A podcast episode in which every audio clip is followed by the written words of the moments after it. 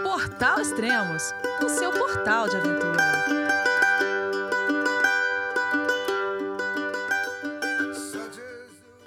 Bom dia, boa tarde, boa noite, bem-vindo a Extremos, o seu podcast de aventura. Hoje vamos conversar com Ilana Bonder sobre o trek ao campamento base do Everest, que ela acabou de realizar. Olá, Ilana, tudo bem? Oi, Elias, tudo certo? E com você? Tudo ótimo. E tá bem? Chegou inteira, viva, em casa? Cheguei inteira, inteiríssima, com mais oxigênio agora. o pessoal que tá cansado, eu falei, óbvio que a jet, a jet lag pega, né? O fuso horário pega, mas, né, poder respirar aqui já, a gente já chega a mil, assim. E tudo certo, faz uma semana que eu, que eu cheguei aqui e, e super animada para conversar com você sobre o trekking, sobre essa experiência que enfim, né, é, é, muito legal, é incrível conhecer lá o Basecamp e, e passar esses dias, ter essa oportunidade, né, de, de ir para o Nepal e para os Himalaias. É, e como foi passar de mais ou menos 5.500 metros para o quê? Você deve estar tá aí, no, você mora em Nova York, deve ser o quê? Uns 50 metros ao nível do mar. É, isso, eu tô aqui na beira do, do East River, então, é, aqui, moro aqui no Brooklyn, então acho que é, é tipo, o nível do mar. E, enfim, e a minha vinda foi, foi super rápida, porque eu consegui enfim, depois posso contar melhor, mas eu consegui pegar um helicóptero e, ah, e adiantar sim. o meu voo, então foi assim, em sei lá, em 36, 32, 36 horas eu, já estava, já, tinha mudado, ido, ido realmente dos 5.400 metros até, até o nível do mar, assim, foi, foi uma mudança muito rápida e também, né, isso, de, de, de, de um lugar e de uma caminhada uh, por lugares super é, remotos e, e, muito, enfim, natureza, né, muito exuberante para a cidade. Então é realmente uma, uma mudança, uma mudança bem rápida, assim. Legal. Ó, a gente vai conversar com a Ilana, ela vai falar da experiência dela que ela acabou de fazer no trek Acampamento Base do Everest. Quem quiser, no, no Extremos tem muita informação sobre o trek também. Tem um podcast que eu gravei, é o podcast número 13. Isso foi em 2012, faz 11 anos que eu gravei esse podcast, que é o Trek Everest, que foi com o Mox, Murilo e eu, né? Depois tem o podcast 353, que é sobre o livro, o meu livro, né? É Everest, a Trilha dos Sonhos. E depois também tem o podcast 357, que é Escalando Montanha, com o Gabriel Bassanese e a Ludmilla, né? Que eles fizeram algumas outras trilhas por lá, é, antes, é, um ano antes deles irem escalar, né? E, Ilana, é seguinte, como surgiu a ideia de, de fazer o trek acampamento base do Everest? É, então, a, a ideia, na verdade, é, surgiu uh, quando o meu marido, o Roberto Terzini, ele, na verdade, está com o plano e está agora né, no acampamento, no Camp 2, no, no campo 2 do Everest. Então, ele tinha esse plano de, ele está no plano de fazer os, os, o, os Seven Summits, né, os sete cumes, é, e ele já fez algumas montanhas por aí, e ele queria muito, claro, né, nessa, nessa missão, é, fazer o Everest. Então ele está se preparando há, há, alguns anos e mais intensamente nos últimos no último ano, nos últimos seis meses. E desde que ele decidiu que ele iria fazer o Everest é, nesse ano, a gente já sabe mais ou menos há um ano que, né, que tem que fechar. É uma preparação muito diferente né, do, do tracking, muito mais precisa de mais tempo, mais intensa. Ah, desde que ele, enfim, começou a fechar com a empresa, é, já veio essa ideia, Ilana, bora comigo, bora, bora me levar é, no acampamento base. E, enfim, aí eu comecei a, a, entender um pouco mais o que que era, né, ir para acampamento base, que era um trekking. Eu sou uma pessoa que eu sempre gostei de, de fazer trilha, de sempre acampei, e, enfim, eu um, tenho um pouco assim, não gosto muito de passar frio, então para mim essa foi, era uma questão. Mas uh, a ideia partiu disso, assim, partiu muito de acompanhar ele nesse processo e de aproveitar, já que é uma oportunidade única na vida, né? Assim, por que não ir junto? Então, foi, foi muito, assim, começando, uh, aproveitando essa, essa, esse planejamento dele e, e embarcando nessa aventura. Legal, hoje eh, a gente está gravando o podcast dia 26 de abril de 2023. Ele, hoje ele subiu do campo 1 para o campo 2. E, bom, o Roberto Terzini ele tá fazendo os sete cumes, né? Então ele já escalou o, o Vinson, Denali. E por que dessas montanhas você se interessou é, no acampamento base do Everest e não nas outras? Eu acho que, que o acampamento base ele é um trekking, né? Ele é, ele é não, não precisa de tanto conhecimento técnico para fazer, né? Diferentemente de que se eu fosse, sei lá, ir pro Aconcagua ou ir pro é, Denali ou ir para Antártica, né? É, são, são viagens que acho que já vai mais diretamente para montanha e não tem tanto esse trekking uh, antes de chegar na base, né? Da montanha. Então é, é uma oportunidade muito legal de, de, não necessariamente precisar escalar, né? Precisar um, fazer toda mais essa preparação física. Uh, ao mesmo tempo, né? Tu tem que se preparar um pouquinho, mas uh, é uma é uma viagem que tem mais pessoas fazendo essa parte do trekking junto, tem mais um, uma coisa mais estruturada em volta de chegar no acampamento base, diferente dessas outras montanhas. Agora ele ainda tem que fazer o, o Elbrus e talvez a, a montanha na, na Indonésia, e aí a gente vê se eu, se eu acompanho nessas ou não, mas, mas acho que nas, nas anteriores é, tinha essa, essa questão de o Everest ter uma coisa mais estruturada para o trekking mesmo, que é, que é muito legal, né, para acampamento básico. É, então, o Carstens, né, que fica lá na Oceania, você podia ir, porque lá tem, ele passa por umas tribos de canibais lá. Ai, não sei, mas eu vou ver, quem sabe. Acabou de perder a vontade. Pior que é verdade. É sério isso. Aí tem que negociar, dar uma propina pra eles, né? dar, dar uma gorjeta pra poder passar inteiro. é verdade isso. Eita. Eita. Na, na hora que o Roberto for embarcar, você vai, você vai pegar um punhadinho de dólar e colocar no bolso. Aí, amor, leva isso aqui. É. É, mas legal. E aí, chegou em Katmandu. O que, que achou de Katmandu? Ah, Katmandu. De, verdade, é uma... de verdade. O Katmandu é uma cidade assim muito muito intensa, né? Ela é uma cidade bem bem bagunçada, assim, né? Muita coisa acontecendo ao mesmo tempo. É, é uma cidade que, enfim, eu não cheguei a passar muito tempo em Katmandu porque eu cheguei, eu fiquei acho que umas 24 horas assim em Katmandu em si. É, e depois a gente já, já começou a organizar com o grupo para ir para o trekking mesmo. Mas a gente passou, assim, dei umas caminhadas ali por Tamel. Um. E é uhum. uma, é uma cidade bem, assim, é, bem, bem baguncinha mesmo, assim. Um monte de motos passando, aquele trânsito meio caótico. É, enfim, bem, bem característico, assim, né? Uh, a gente comeu, a gente conheceu né, o Passang, que é o guia que está levando uh, o Roberto pro, pro, pro topo do Everest que também nos acompanhou durante o trekking. E aí a gente conheceu a família dele, conhecemos a mulher, ele nos levou para comer um dalbat é, num restaurante que ele gostava. É, enfim, a gente deu umas voltas por Katmandu, assim, um, pelo Tamel mesmo, e, e acho que a sensação foi isso, assim, uma cidade com várias coisas muito antigas, assim, uma um, sempre se perdia num, num é, num alley, assim, numa no, entrava numa ruazinha e tu via tipo um, um templozinho ou alguma coisa super interessante, é, mas uma cidade bem bem bagunçada, assim. Acho que essa ficou a minha a minha impressão. É, mas essa riqueza também de, de cultura e de barulhos e de enfim, muito, muito exuberante também dentro dessa baguncinha que é Katmandu.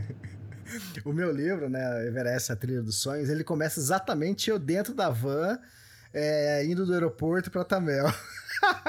e, aquela, e aquela loucura, buzina e a vaca no meio da rua, carro cruzando para tudo é lado, moto. Não, não, tem calçada, né? A gente caminha e as motos vão se metendo assim no, no, no meio e é, mais perigoso que a trilha, andar pelas ruas. Dez vezes. Essa foi a minha, a minha sensação, assim, assim.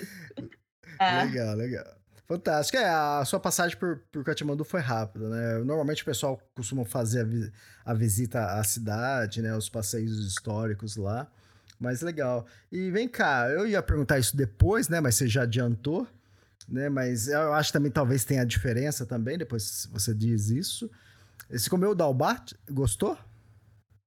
Gostei, gostei. O dalbat é, é, o feijão com arroz, né, deles. Acho que até dal é lentilha, acho que bate é arroz ou vice-versa, né? E, e, eu achei muito, para mim, ficou muito essa referência que era o PF, o PF deles. O, no início, no primeiro dia, eu adorei o dalbat, mas aí confesso que depois, né, indo para os dias lá já nas tea houses e mais para o fim da da trilha eu já estava um pouco, um pouco cheia de dalbata. E já agora acho que vai demorar para eu ter vontade de comer de novo, mas, mas a comida lá é bem é bem, bem gostosa assim, né? Bem simples e mas uma comida assim feita com muito cuidado e, e né, e aquela coisa de eles sempre te servirem mais, né? O dalbata tu, tu, pede uma vez e, e é infinitas vezes que eles conseguem é, repor, repor o arroz no teu prato, então uh, tem, tem essa parte, assim, de, de servirem e de, de ser uma coisa muito... Uh, que pelo menos, né, o Passang e os Sherpas que a gente estava, eles podiam comer dalbate noite e dia, assim, então acho que com certeza provar e, e comer o dalbate faz parte da experiência.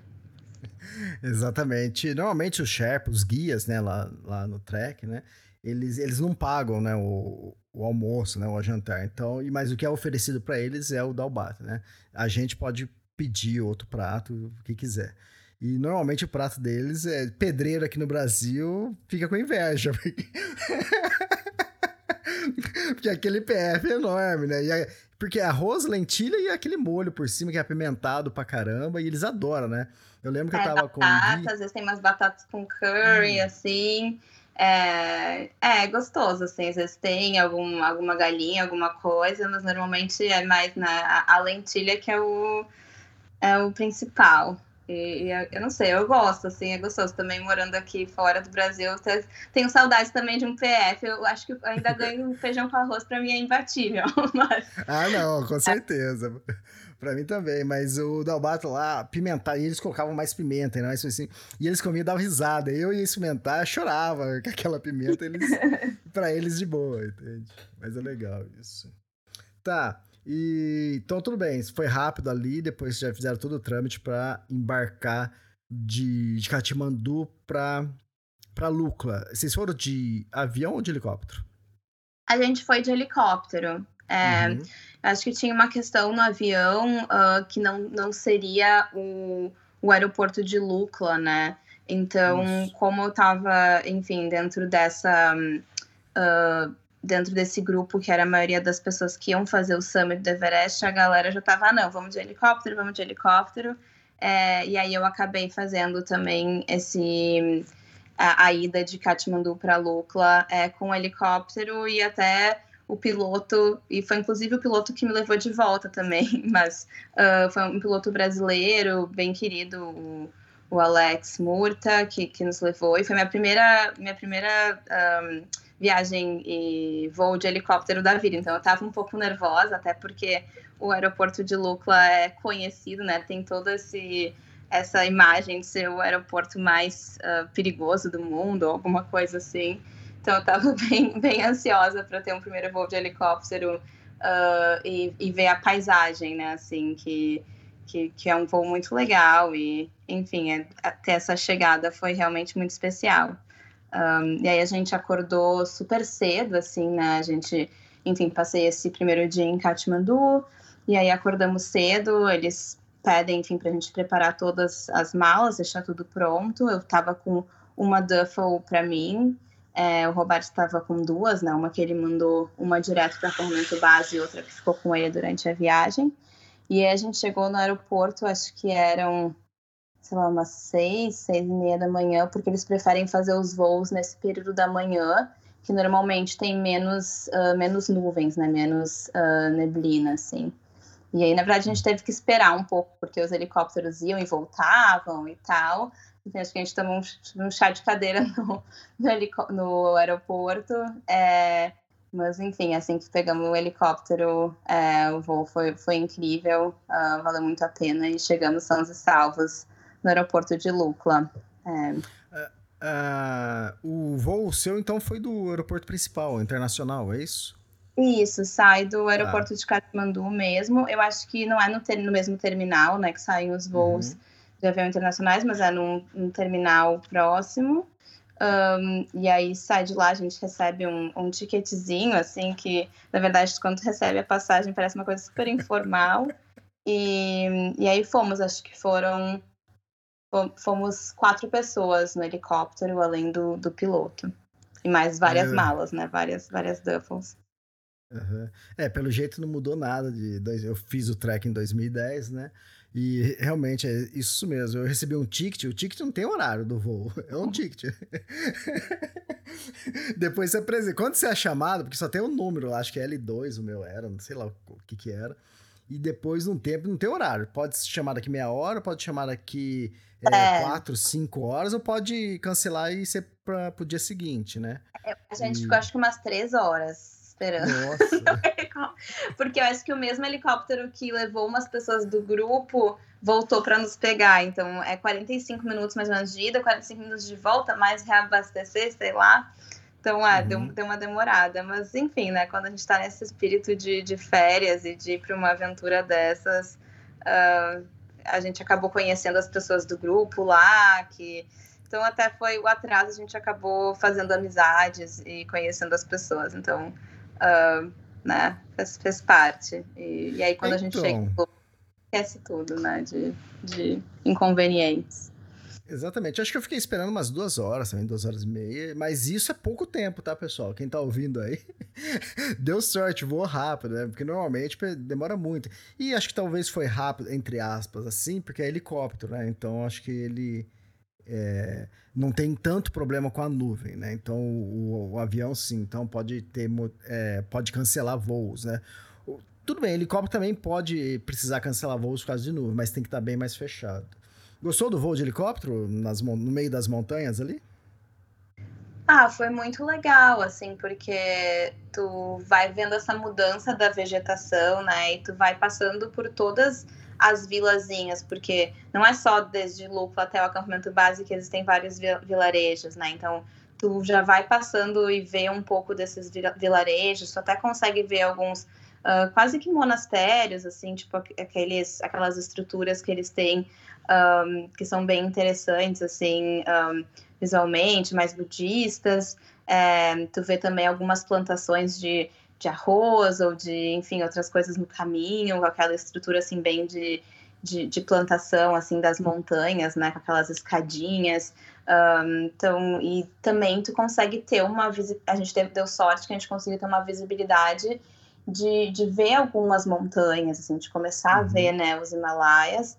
E, e aí é muito legal, porque tu não sabe se o que tu tá vendo é nuvens, né, ou são as, os topos das montanhas nevadas. Então, uh, foi uma assim uma chegada muito muito deslumbrante assim mesmo.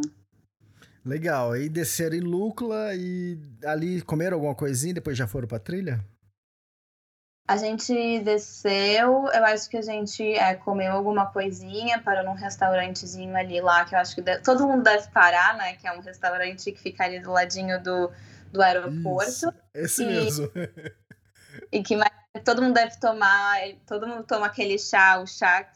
A primeira vez que eu tomei o, o chá o, de, de limão, mel e gengibre, ginger, uhum. ginger lemon honey, que eles, que eles adoram. Então foi o primeiro drink de, de ginger lemon honey. E, e comemos alguma coisa. E aí a gente foi. Putz, eu não me lembro o nome do, do, do vilarejo que a gente terminou essa primeira noite. Packaging. É, mas a gente foi em direção ao, a esse primeiro, que, que a gente não foi direto para Namche, né? A gente parou. Um, a gente teve uma. dormiu primeiro em, em algum vilarejo entre Lukla e Namche. Então, e ali em Lukla, né? Depois que você come alguma coisa ali naquele restaurante, aí você passa no, no vilarejinho, né? Que é uma rua, né? Tem o Starbucks lá ainda? Nossa, não tem. Não? Não, eu não vi, pelo menos. Talvez tenha. eu Na minha não, época tinha, não sei, né? Tomei muito chá de gengibre e não então... deu tempo pro café. É, tudo bem. O café lá eu peguei só na, na, volta. Então, o primeiro vilarejo que você dormiu provavelmente foi Packaging, né? É que tem dois, um do lado do outro. Tem Packaging e tem Monjo, Monjo, né? Que tem pessoas que dormem em Monjo, porque aí é um pouco mais distante. Mas você deve ter dormido em Packaging. E... Porque eu acho que eu até coloquei isso na cobertura também. E é um vilarejo, tipo assim, porque nem, pouca gente, eu acho, a maioria das pessoas dorme em Packaging. Depois, no outro dia, sim, que aí vai pra Nant, né? Nant Bazar. E vocês fizeram, vocês fizeram o mesmo roteiro de quem vai fazer o trek, né? Isso que é interessante. Quem vai escalar o Everest, né? O Roberto tá indo escalar o Everest e você tá fazendo a trilha, os dois estão fazendo praticamente o, o mesmo ritmo de caminhada, né? É, exato. Assim, a gente foi com. Porque o grupo, que é a empresa que eu fui, que é. Uh, se chama Climbing the Seven Summits, um, eles fazem também tanto a questão de de, de do, das pessoas que vão, né, o grupo de climbers, que eles chamam, que vão fazer o topo do Everest, uh, e também tem o grupo dos trackers. E, e, os grupos, eles ficam um pouco divididos, assim, mas eles vão em levas juntas, assim. Então, a gente chegou e tinha também o grupo dos trackers, um, como eu, né, que estavam fazendo, mas um, eu acabei ficando um pouquinho mais com o grupo do pessoal que, que ia fazer o summit, mas de fato o roteiro é praticamente o mesmo é, até Lobut, né? Porque quando tá. chega em Lobut, aí o pessoal, pelo menos dessa empresa que, que faz o summit, eles é, vão fazer essa primeira rodada de aclimatação em Lobut, e aí o pessoal do trekking vai ficar no, na, na cidade de Lobut, ou vai para Gorakchep, vai para outros lugares. Uh, mas até então, né, que essa é, sei lá, a, uma das, enfim, uma das últimas paradas, né? Uh, o roteiro, de fato, é, é o mesmo, né? Uhum. E como foi passar ali, depois do segundo dia, passar naquelas pontes suspensas, e como foi subir para Nantibazar? Ah, a trilha, assim, é... eu, eu, tava, eu que tava preocupada, né, como eu falei, com o frio uh, e com a temperatura. É, eu fiquei bem surpresa, assim, acho que primeira é, fui na, nessa época de, de, de, ab, de abril. É, eu fiquei surpresa que realmente, assim, usei manga curta, é, o clima tava super gostoso, assim, claro, né, tem que levar todos os layers, todos os casacos, mas um, assim, em termos de temperatura e o clima estava muito gostoso. É, tu vai passando realmente, assim, por uma natureza, né? Na, a natureza vai mudando muito durante a trilha e nesse momento inicial, nesses primeiros dois dias, assim, tem muitas árvores, tem muitos... Tu passa por todos os riachinhos ali do Vale do Cumbu é, e e, enfim, e, e, é muito bonito, assim, é, a, a, água, né, que acho que vem da, da, do gelo, é totalmente azul, dos, dos riachinhos ali do Vale do Cumbu, é, tem essas pontes suspensas que tu, tu vai caminhando, tu olha para baixo, né, são, são, enfim, 100 metros e, ou mais, é, então é muito mágico, assim, tu parece que, sei lá, tá no Senhor dos Anéis, ou assim, numa, num, num mundo mágico mesmo, porque tu começa a ver todas aquelas coisas, aquelas simbologias, as, as bandeirinhas, né? Um, budistas, com todas as bênçãos. Então parece que tu entrou assim num, num, mundo mágico. É, pelo menos essa foi a minha, a minha sensação, assim, né? De estar tá sendo quase que umas boas-vindas, assim, né? Da, da natureza. Então, é uma experiência muito legal. E, claro, tu vai começando a subir, né? Então, tu já ao mesmo tempo que tu tem todas essas boas-vindas, essa coisa deslumbrante dos riachinhos, das naturezas, dessas pontes suspensas, é, dessas coisas que a gente vê né, em livros ou em vídeos do YouTube quando a gente está se planejando. É, mas ao mesmo tempo tu já começa a sentir que, que é um trekking, né? Que são algumas horas de bastante horas de caminhada é, de subida. Ah, legal. É, depois que eu passei a ponte ali, a Edmundo Hiller, né? Aí você começa a subir pra noite, para mim, aquilo lá parecia que nunca mais ia acabar. Acho que foi umas duas, três horas de subida lá. Falei, caramba, isso não acaba, não. E quando eu comecei a subir, eu falei, ah, legal, daqui meia hora acaba, né? Aí passou meia hora e nada, passou uma hora e nada. É, que é um ganho de altitude muito alto, né? Eu acho que nesses primeiros dias, assim, a gente ainda não tá sentindo tanto a altitude uhum. bater, né? Então, todas essas caminhadas, por mais que a gente ganhe mais altitude, elas sejam longas, elas vão ser difíceis, mas elas não vão ser tão difíceis quanto para os próximos dias. É, mas é isso, tu já começa a sentir que tu tá numa.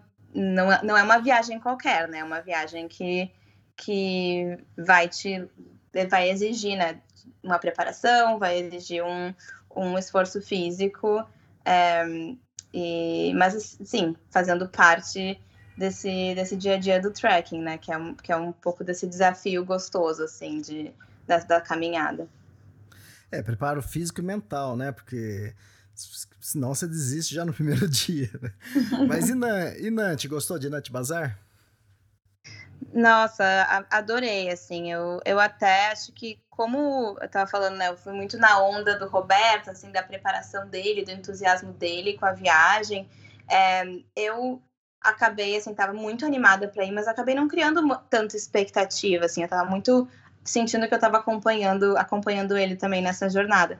E aí, quando eu fui é, entrando no trekking e caminhando, né, como a gente estava falando pela natureza, e aí quando eu cheguei em Nantes, a gente passa por uns, um, como se fossem uns portais, assim, umas estruturas que tem vários uh, deuses, uh, deuses budistas e aquelas alegorias que estão te estão te é, realmente te recepcionando, né, te dando boas-vindas para as cidades. E quando eu cheguei em Nantes, assim, eu fiquei muito emocionada, porque um, é muito legal ter essa oportunidade, né, de conhecer uh, o Nepal e de, estar tá nessa caminhada. Então, acho que foi o momento quando eu cheguei em Nantes que eu me dei conta é, da viagem que eu, estava fazendo, assim, e, enfim, de toda a sorte de poder estar tá ali. É, e, e Nantes, enfim, é uma cidade muito, muito bonitinha, né? Assim, tu, tu chega e tem esses portais, tem essas, um, esses monumentos, uh, e ao mesmo tempo é, tem várias cafeterias legais, super gostosas, barzinhos, uh, vários lugares para que vendem coisas. É, enfim, a gente esquecia um, um buff, eu precisava comprar uma luva uh, super conveniente. É, então foi uma, um lugar assim super, super gostoso, vontade de voltar até. É legal, é tanto no Antibazar, tanto a Tamel lá em Katmandu. Se você precisar comprar uma mochila, né? Se você gosta de uma Dorter, né? Que você vai pagar uns dois mil reais, lá, lá, lá na Tamel e Nantes você vai pagar uns duzentão e olhe lá, e volta troco ainda. Você pode escolher The North Face, qualquer marca lá. Tudo bem que é tudo Xing Ling, né? É, Mas eles têm originais é, não, também. É, tipo, se tu esquecer qualquer coisa, não tem problema, que dá para comprar. Mas também é bom lembrar que quanto mais a gente vai subindo a montanha, é, mais caras as coisas vão ficando. Tanto na um, coisas, enfim, desde água até, até coisas que precisa comprar para o trekking, uh, de acessórios ou roupa. É, fantástico. É, é, e é legal, né? Porque você está subindo ali, já está cansado e não vê a hora que chega na Antibazar. De repente, e está caminhando no, no, meio do nada, sozinho ali, né? Com aquelas ribanceiras próximo. De repente você faz uma curva assim, aparece uma cidade no meio da montanha, assim, né? Coisa mais linda. Eu, eu adorei. E como foi subir depois lá? Você subiu já no mesmo dia ou foi no dia seguinte que você subiu lá pro Everest View, lá para ter a vista do Everest?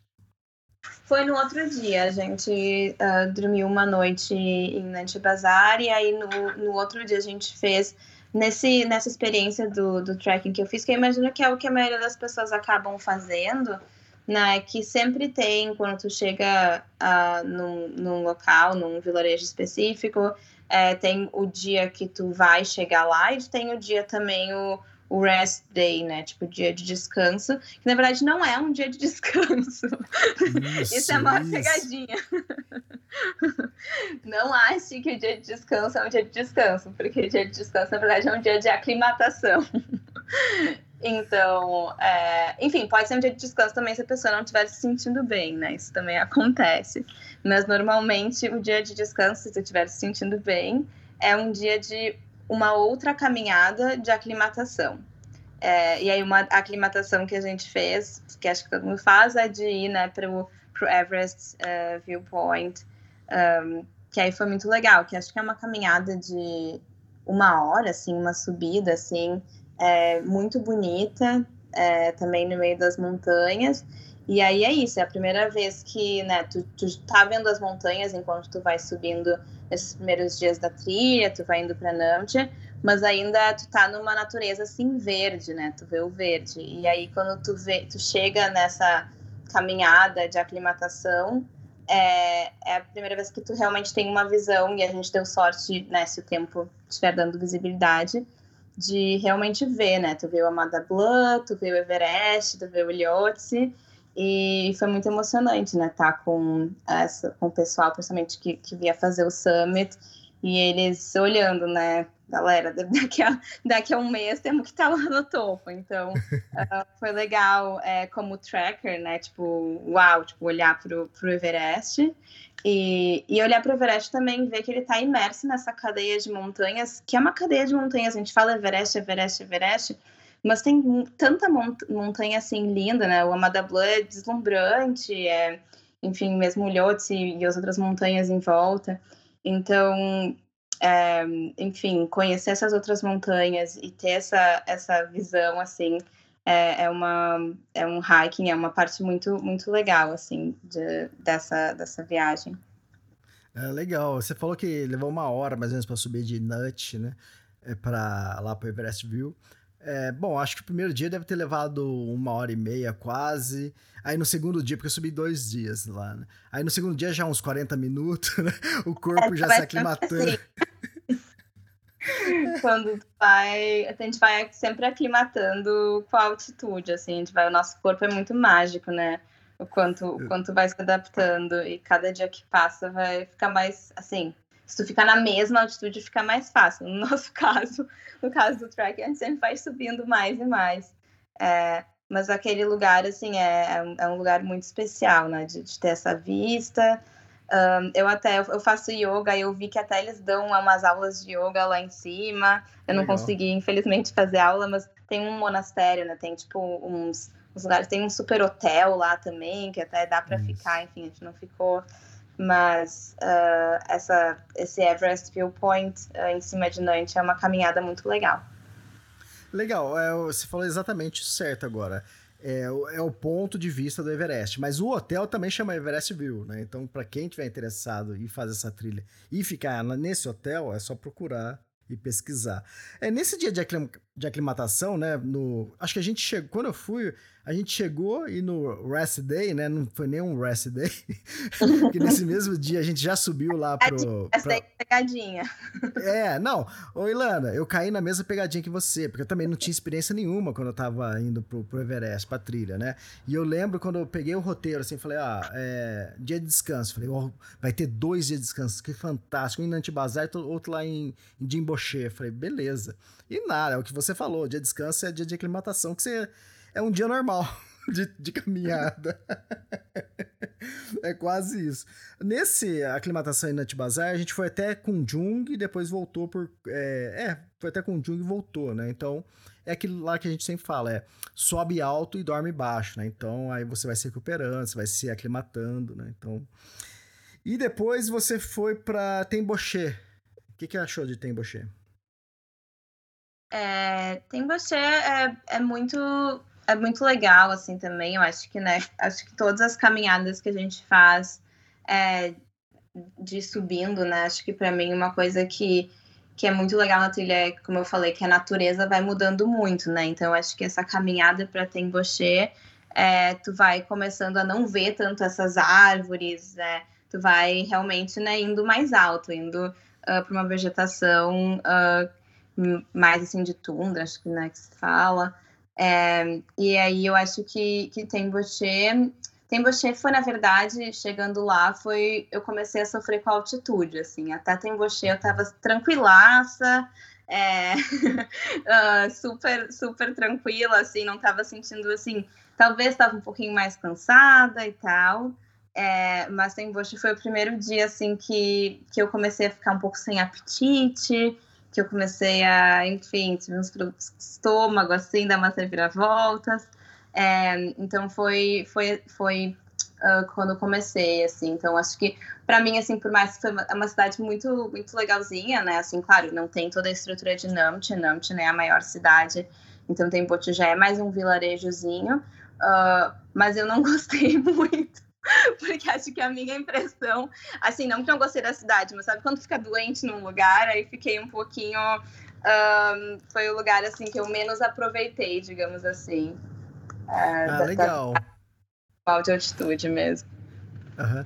É, a gente, antes de a gente gravar esse podcast, tanto eu quanto a Ilana, nós colocamos no Instagram é, uma caixa de perguntas, né? Então eu vou tentar é, colocar aqui, enquanto a gente está batendo papo, algumas perguntas. Algumas já passaram, mas tudo bem, né? É, você já está até respondendo uma, né? Como é dormir na altitude? é, na verdade, dormir, é, assim, eu acho que nesse tipo de viagem, eu não sei, pelo menos a minha perspectiva, aliás, não sei o que, que você acha, mas para mim, é, não dá para esperar que tu vai dormir que nem tu vai dormir na tua cama, né, em casa, ou como tu vai dormir, sei lá, num hotelaço com super mordomias.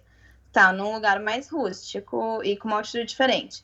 Então, assim, eu não, eu, eu dormi bem, assim, dando esse contexto, dormir, eu pelo menos eu não sofri, assim, para dormir. Tiveram várias pessoas no grupo, é isso, inclusive pessoas que iam fazer, vão fazer o Everest, então estão agora lá, é que tiveram mais problemas para dormir. Eu dormi tranquila, mas acho que depende de corpo, né, para corpo.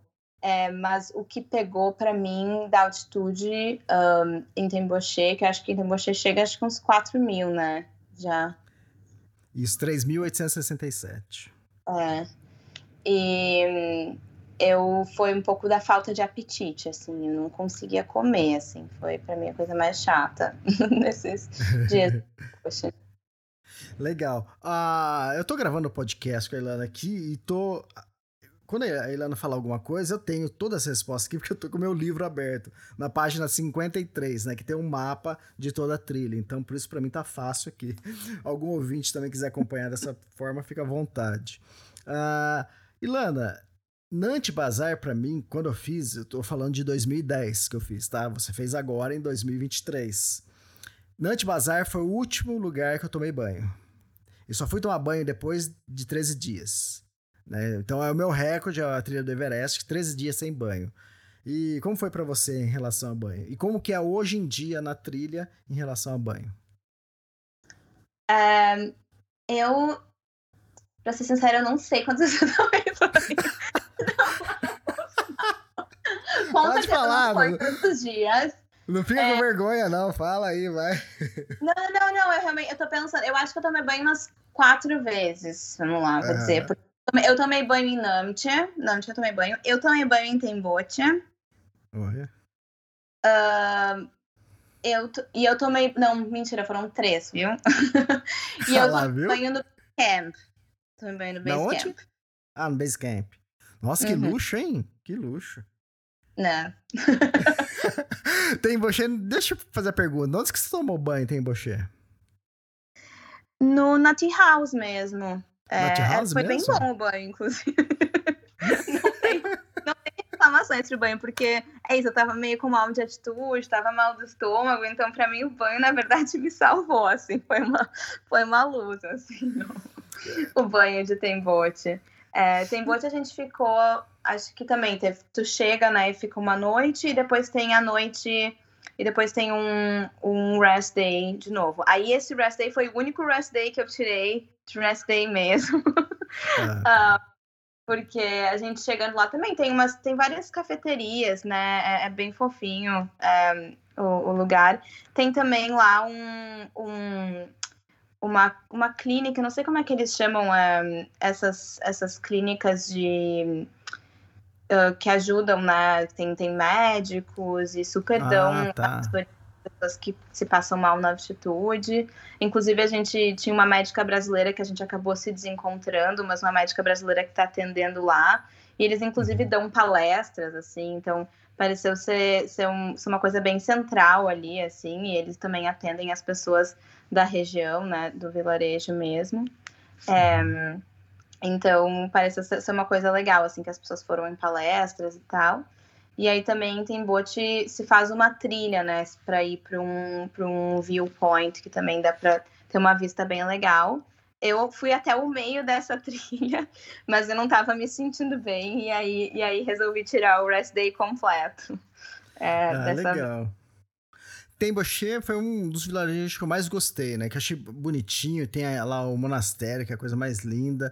É, a gente tinha um lugar de tomar banho que é. Lindo. Não, Oi? mentira, me confundi. Nossa, Elias, me confundi total. Você tá confundido com Dimboche ou Periche? Eu confundi com Periche, é. é. Nossa, deu tilt. Tá, não, mas. deu mal de altitude. Deu mal de altitude deu mal de altitude aqui. Tá. É, eu confundi total. Eu, eu, eu, confundi com ferite. Não foi com. É, você tava vendo que eu tava me confundindo. E, então, não, na hora que você falou da médica, aí que eu me recordei, porque eu tava sabendo que você tinha. Você já tinha falado para mim, né? É, por acho que o WhatsApp, sobre essa médica. Quando você tava lá na trilha, ou foi o Roberto, não lembro. Sobre a médica vocês tinham encontrado, é, sabia que tinha uma médica lá em Peritier. É, é. Tem Bochena onde tem aquele monastério bonito, tudo. É, então... eu posso falar de novo, não sei como é que você corta aí. Pode falar. Pode. Vou, vou falar de Temboche. Não, Temboche é muito lindo. Nossa, cortei Temboche do, do, do mapa, só lembrei do mal, mal de atitude. É... Não, mas Temboche... É isso, depois de Namche a gente foi pra, pra Temboche, né? Um, e Temboche é muito fofinho, assim, porque tu chega e tem esse esse monastério, né, que é uma coisa bem central é, naquele vilarejo. E é um monastério lindo, assim, e também, um, tu, enfim, a, as tea houses lá são, são bem em volta, né, desse monastério. E a gente fez a nossa primeira cerimônia de, de, de puja, né, a primeira, a primeira puja, que foi uma cerimônia muito legal, é, enfim, que, enfim, abençoa, né, e nos deseja sorte nessa empreitada das montanhas, principalmente para o pessoal que vai fazer a, a, a, parte, vai tentar né, o topo do Everest, mas também para todos os trackers e todo mundo que está um, embarcando ali para o base camp. Então a gente, um, enfim, tá, é uma cidadezinha bem pequenininha e a gente passou do, dois dias lá. A gente chegando lá, a gente foi para uh, nos estabeleceu lá na Tea House.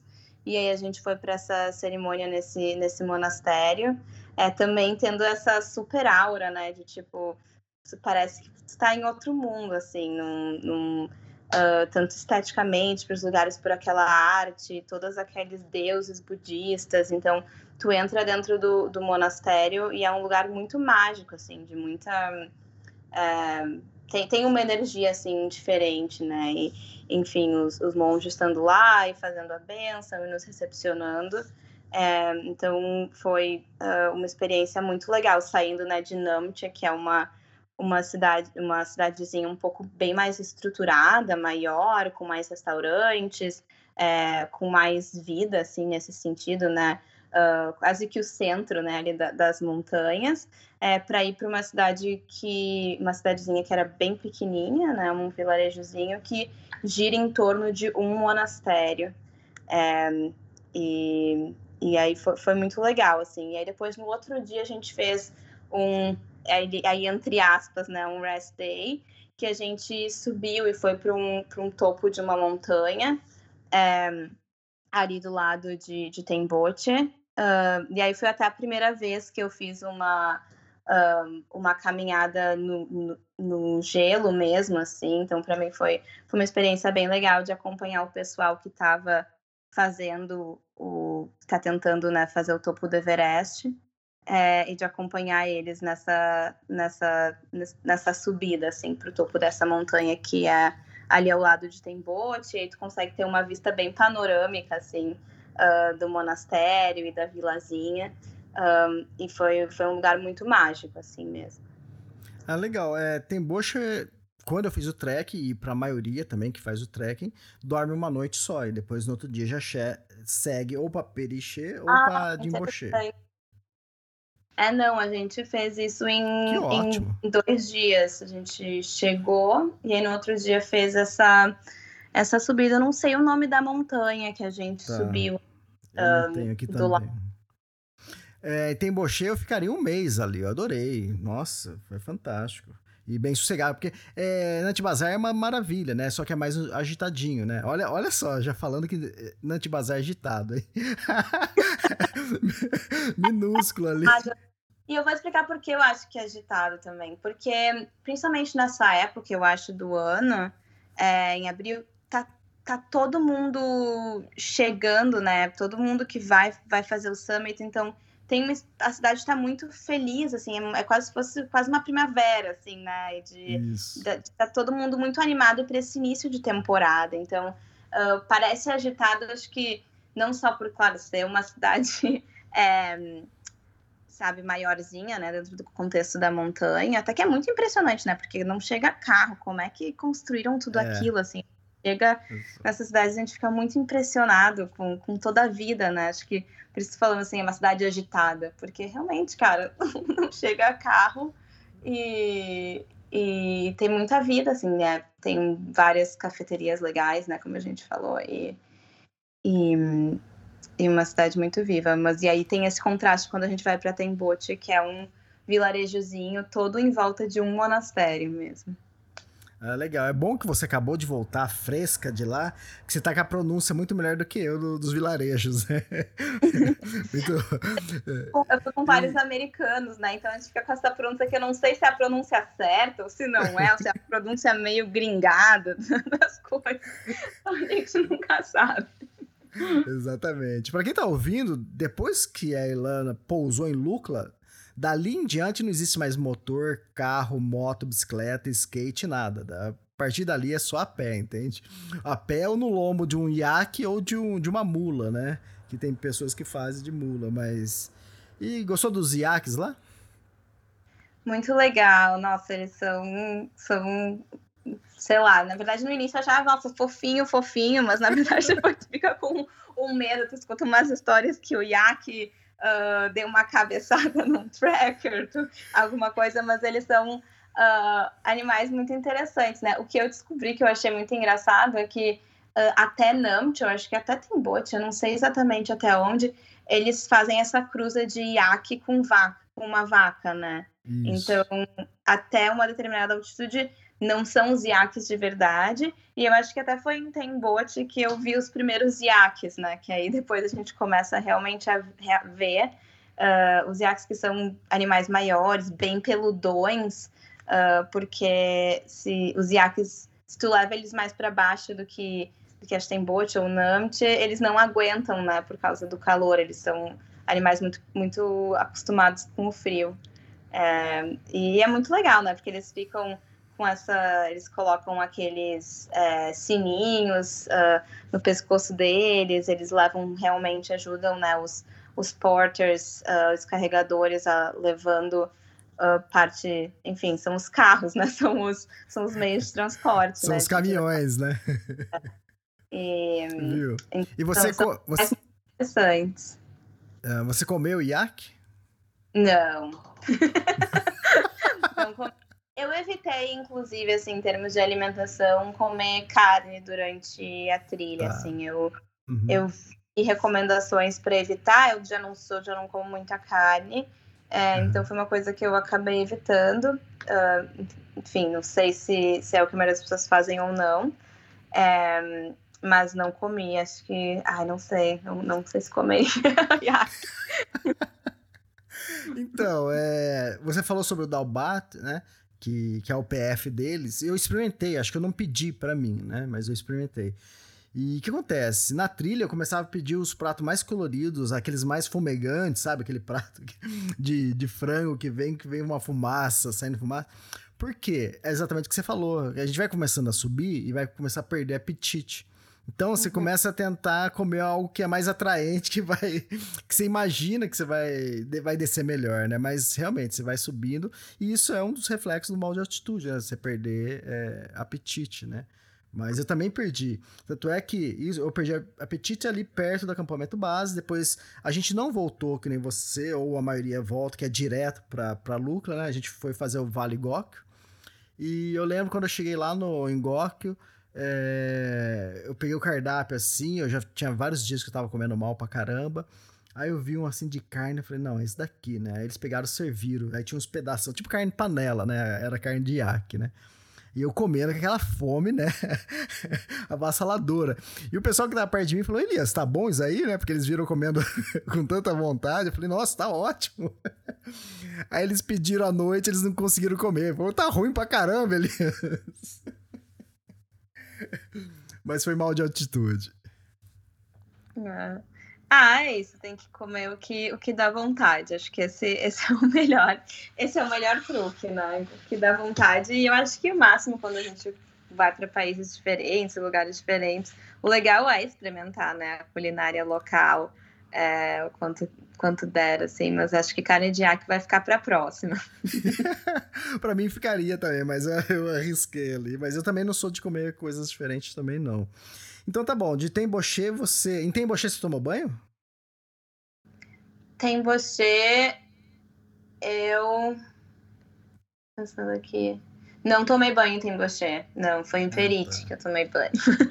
ah, tá. Porque eu lembro Temboché, é, quer dizer, na tea house que eu tava, é, ou é tea house ou é lodge, né? Você pode também chamar é, não tinha banho lá na tea house, né? Então era tipo numa pracinha assim que tem um banheiro que alguém tem que pegar uma água, comprar água, né? E vai jogar por cima do, dessa casinha que tem. Ali no meio eu falei, na hora que eu olhei, eu falei, ah, não, deixa pra lá, vai. Aí também não tomei é, banho, não. Bote não foi. Tem bote, pulamos o banho. Foi. É. Legal, então a gente já falou de Periche, né? Que você já tinha se confundido. É, me dei uma confundida aí. É, sim, aí de, é, depois de Tembote fomos para fomos para Perite. E aí sim que eu, enfim, tive um pouco de desconforto com a altitude, tomei banho. é, e, enfim, tive um rest day real. Tá. Ó, a gente tava falando, Temboche tá a 3.867 metros. Periche, que você falou que já começou a sentir mal de estúdio, ali já passou, é 4.371 metros. Então ali, ali começa a pegar mesmo, né?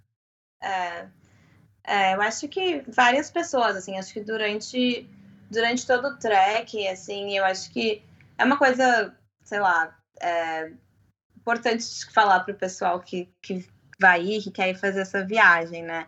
Uh, é normal, né, ter desconforto com a altitude, é normal pegar alguma gripe, alguma coisa, uh, porque tu vai ficar muitos dias, né, num, num trekking que não são, acho que os, é, as condições, né, tu vai estar tá caminhando, tá fazendo esforço físico, tá frio, é, num lugar diferente, com uma altitude muito diferente, então eu acho que uh, o que eu via muitas pessoas no trekking era ficando muito frustradas quando elas não se sentiam 100%.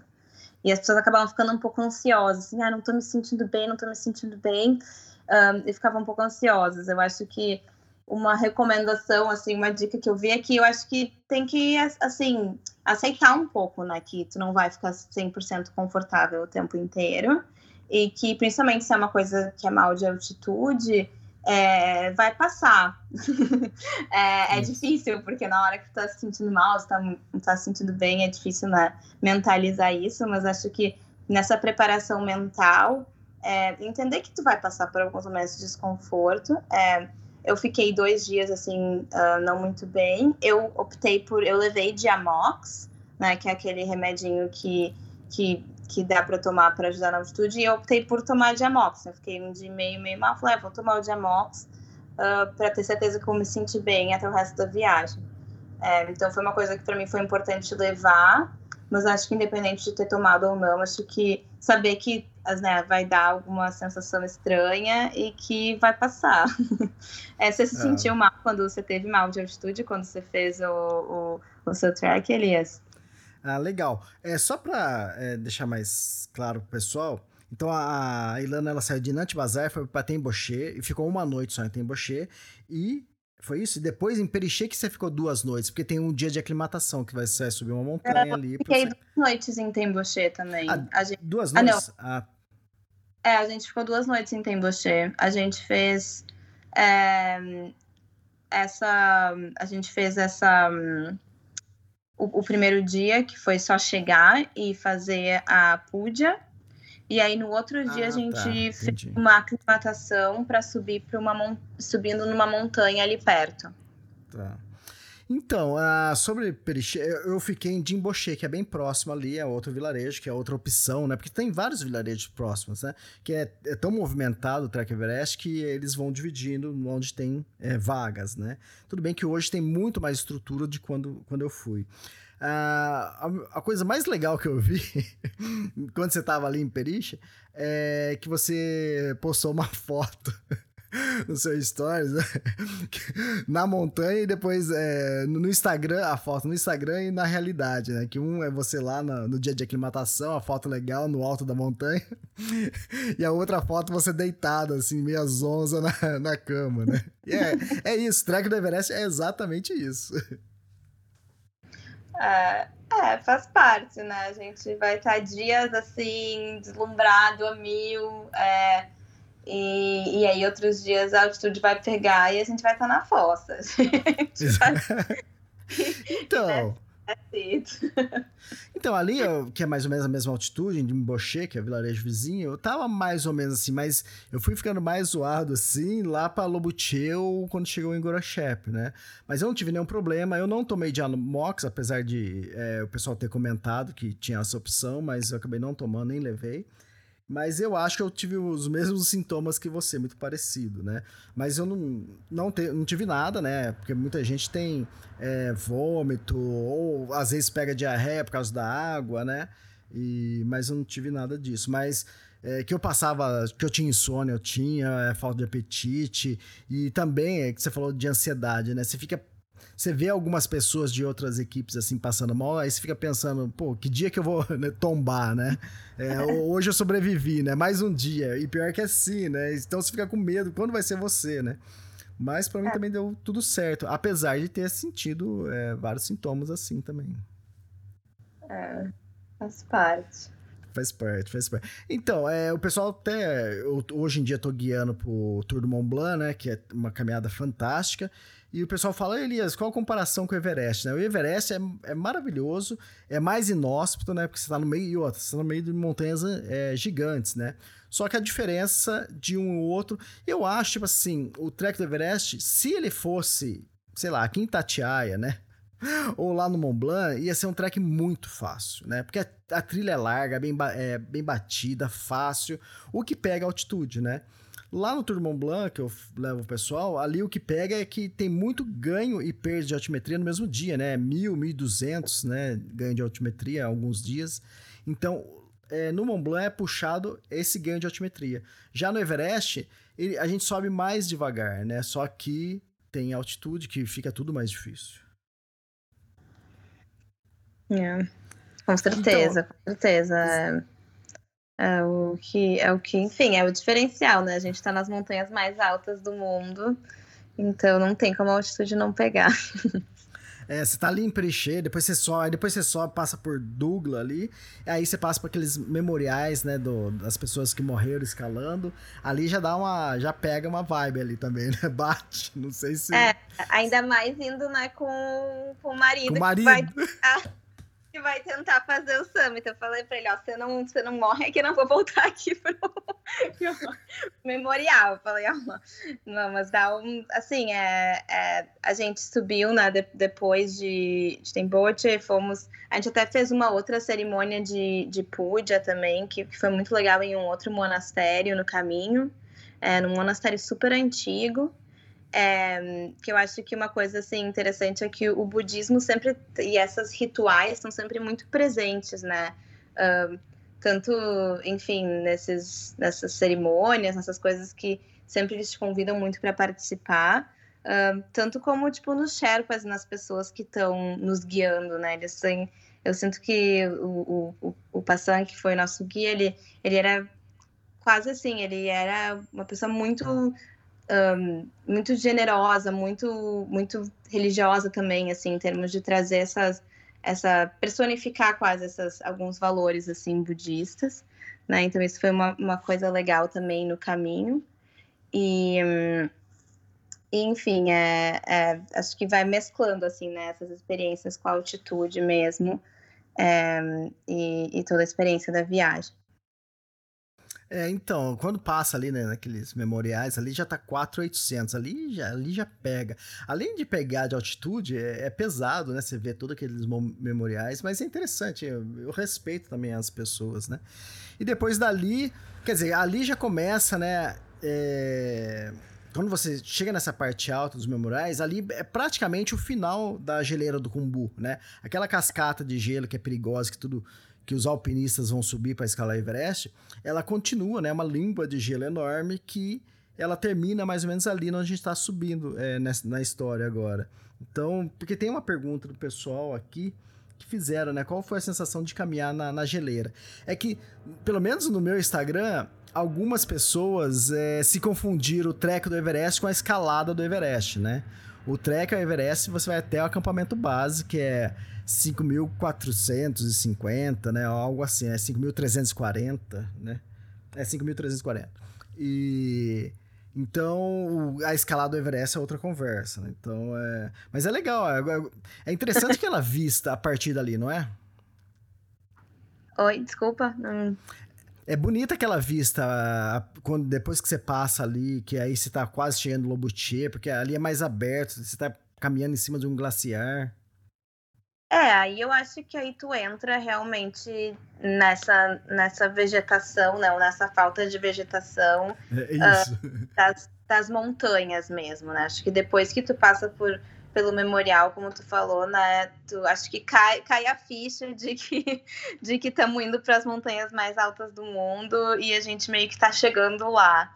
É, e aí eu acho que, que sim, né? Depois a gente, a gente foi para Lobuche e eu fiquei um tempo, uh, porque a gente não ficou na cidade de Lobuche, a gente foi. Uh, Ferite também foi a última cidade que, que a gente que eu fiquei, pelo menos, né? O último quarto é, banheiro, assim, num lugar que eu fiquei, porque depois eu passei uh, dentro dessa experiência, né, de ficar muito junto com um grupo que, que ia. Uh, que tá tentando, né, subir o, o o topo do Everest, eu acabei ficando só em acampamentos depois. Aí eu fiquei no acampamento uh, base do Lobuche e também no depois no acampamento base do Everest. Então acho que para mim assim essa passar por aqueles monumentos, né, ver todas aquelas, uh, enfim, um, todas aquelas homenagens às pessoas uh, que, que escalaram e que tentaram escalar o Everest, é, também marcou assim essa entrada num no, nos acampamentos de montanha mesmo. Então, interessante que você ficou no acampamento base Lobuche, é o tracker normal, né? Eu fiquei em Lobuche, né, que é um vilarejo pequenininho, algumas alguns lodges ali. E depois tem mais um dia de caminhada que é para Gorachep, eh, que é o último vilarejo antes do acampamento base do Everest. O legal é que você dormiu no acampamento base do Everest, né? Mas a gente já chega lá, vamos falar de Lobuche ainda. Porque você ficou ali em Lombuche alguns dias. É, você ficou acho que dois, três dias ali, né? Porque o Roberto foi escalar, né? O Lombuche East. E você ficou esperando na, na barraca, é isso? É, na verdade eu fiquei quatro dias no, no acampamento dias? base do Lombuche.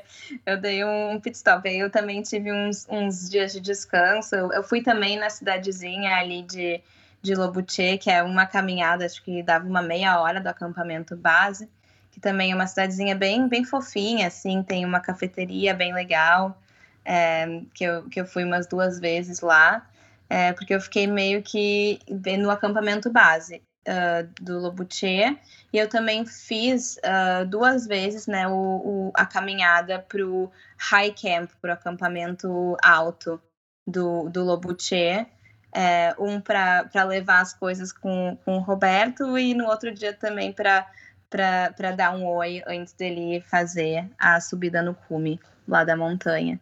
E, e foi uma experiência bem legal, porque o acampamento base com a empresa que a gente que a gente foi com a, com a Climbing the Seven Summits ele tem uma estrutura bem bem legal. Então na verdade não é que apesar de claro dormir em barraca o banheiro ser um banheiro ali na uh, de acampamento mesmo é tinha uma estruturazinha de cozinha. Então Uh, também, assim, era um acampamento, mas uma coisa que tinha uma determinada estrutura, e aí subindo ali pro, pro, pro, pro uh, campo alto, né, do, do Lobuche, aí já que a, que a cozinha era uma, era uma coisa mais, uh, mais de acampamento mesmo.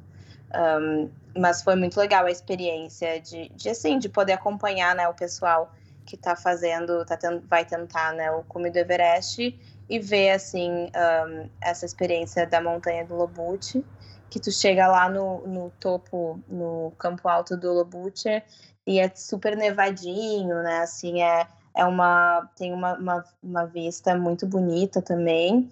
E tu entra muito nesse clima de montanhismo, assim, com, com as pessoas, então Uh, foi uma experiência muito legal. E também para conhecer mais os Sherpas que estavam um, trabalhando com a gente, que estavam um, ali, né, montando toda essa estrutura para todos nós, tanto trackers como uh, escaladores, conseguirmos estar tá, tá lá. Então, uh, enfim, conversei muito, fiquei muito com o pessoal mesmo do acampamento e, e foi uma, um momento muito legal para poder ter essa conexão com as pessoas locais lá.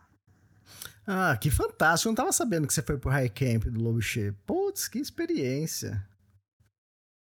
É, foi muito legal. É, é um, o, alto, o hike que a gente faz para ir pro acampamento alto, é, ele é. Ele acho que demora umas duas horas, uma, é, acho que umas duas horas por aí. É, mas é o que você falou, né? Na primeira vez que eu fiz, eu fiz em três horas. Na segunda vez que eu fiz, eu fiz em duas horas. Porque né, o nosso corpo acostuma com a altitude. Mas ele é um, um track bem legal, uh, porque tu, tu passa, assim, tu, tem essa caminhada pela montanha e depois tem uma parte também com umas cordas, assim, então dá um pouco mais de emoção, assim, de emoção da escalada. Então, para quem tiver a oportunidade, eu super recomendo é, de, de, fazer também, uh, de subir até o High Camp do Lobuche. É legal, eu sempre falo pro pessoal, né, quando pede alguma dica, às vezes o pessoal fala, ah, Elias, dá pra fazer em menos dias? Eu falei, não, vai lá e faz em mais dias, é mais legal. e fala pra mim, foi bom esses quatro dias que você ficou em Lobuche, é, no acampamento base, né? É, ajudou na aclimatação, se sentiu melhor? Uh, eu acho que foi bom, foi, foi, foi bom para aclimatação. Eu já estava tomando Diamox, então eu acho que eu já estava naquele, naquele boost, né, de de estar de, de tá tomando remédio. É, e para mim foi muito legal, porque é isso, né? A gente não tem dia de descanso uh, na, na escalada, do, na, na escalada do, do base camp. Então, é, então foi bom porque eu pude ter uns dias para ler um livro, pude ter um dia para realmente sentar e conversar com uh, as pessoas que trabalhavam lá no, no, no, no acampamento.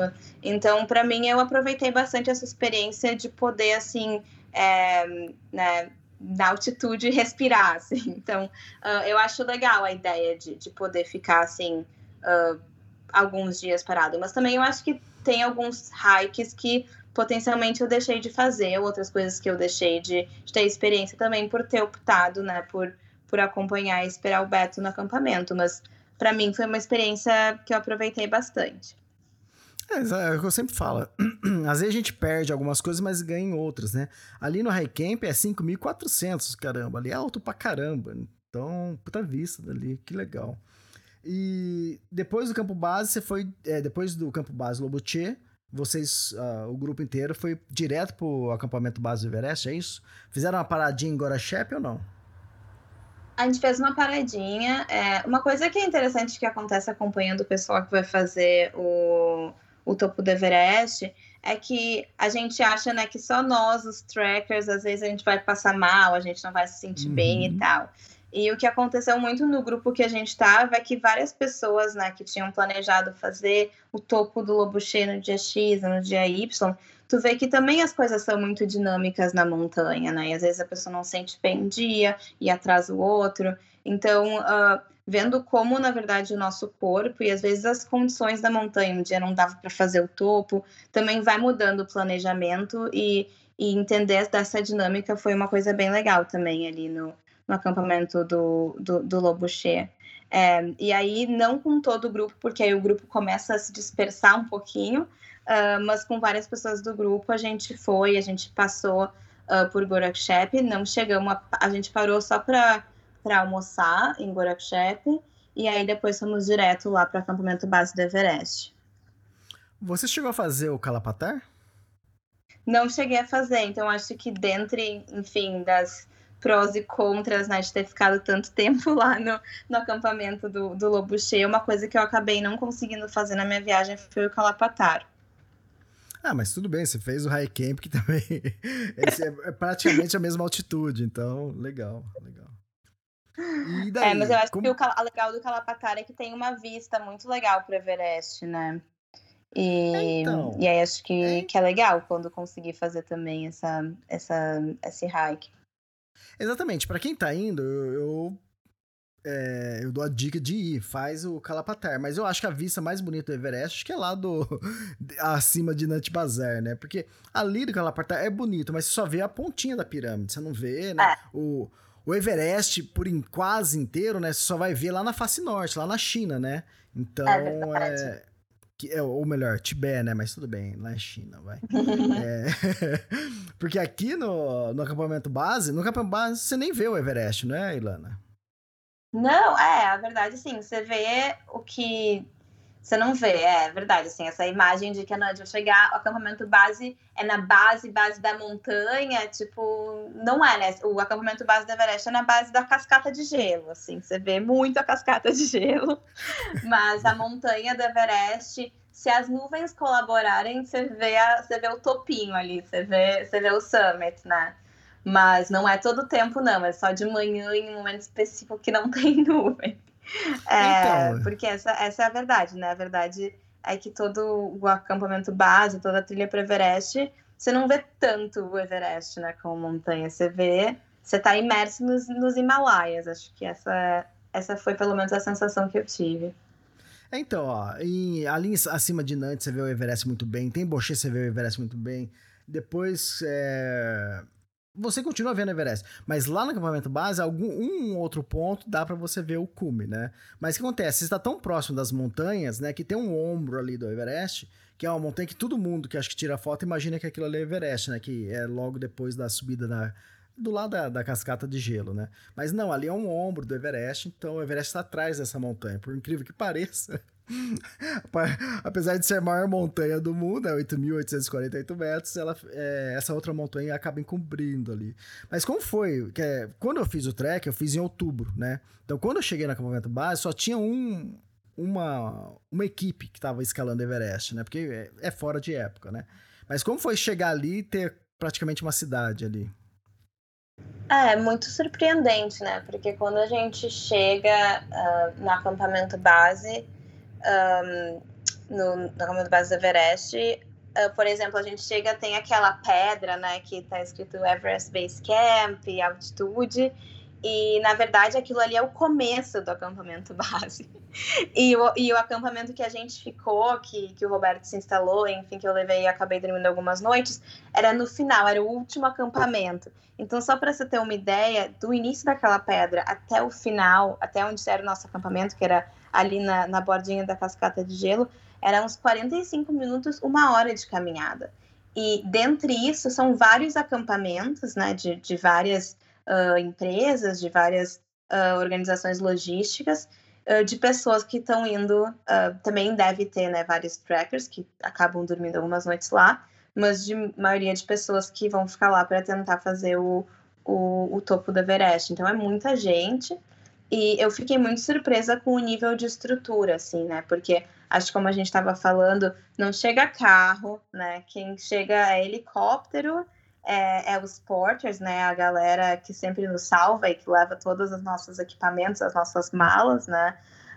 Um, os iates. Uh, mas aí quando chega lá tem uma super estrutura mesmo, assim, claro, em, em forma de acampamento, mas dentro do contexto de acampamento muitas barracas, muitos acampamentos e uma estrutura uh, muito maior do que a que eu estava pessoalmente é, imaginando e esperando. Então, você lá no acampamento Bad Everest, estava com uma agência lá e é você falou, é, estava bem no final ali da, é, do acampamento base, né? Tanto é que em outubro, né, quando a gente vai lá, a gente não vai lá até o final, porque não tem nada para ver, né? Que, tudo bem, você, você fica mais de frente para cascata de gelo, tudo bem, isso tem. Mas normalmente o pessoal vai até onde está essa pedra, que seria lá no começo, né? E, e você estava numa agência.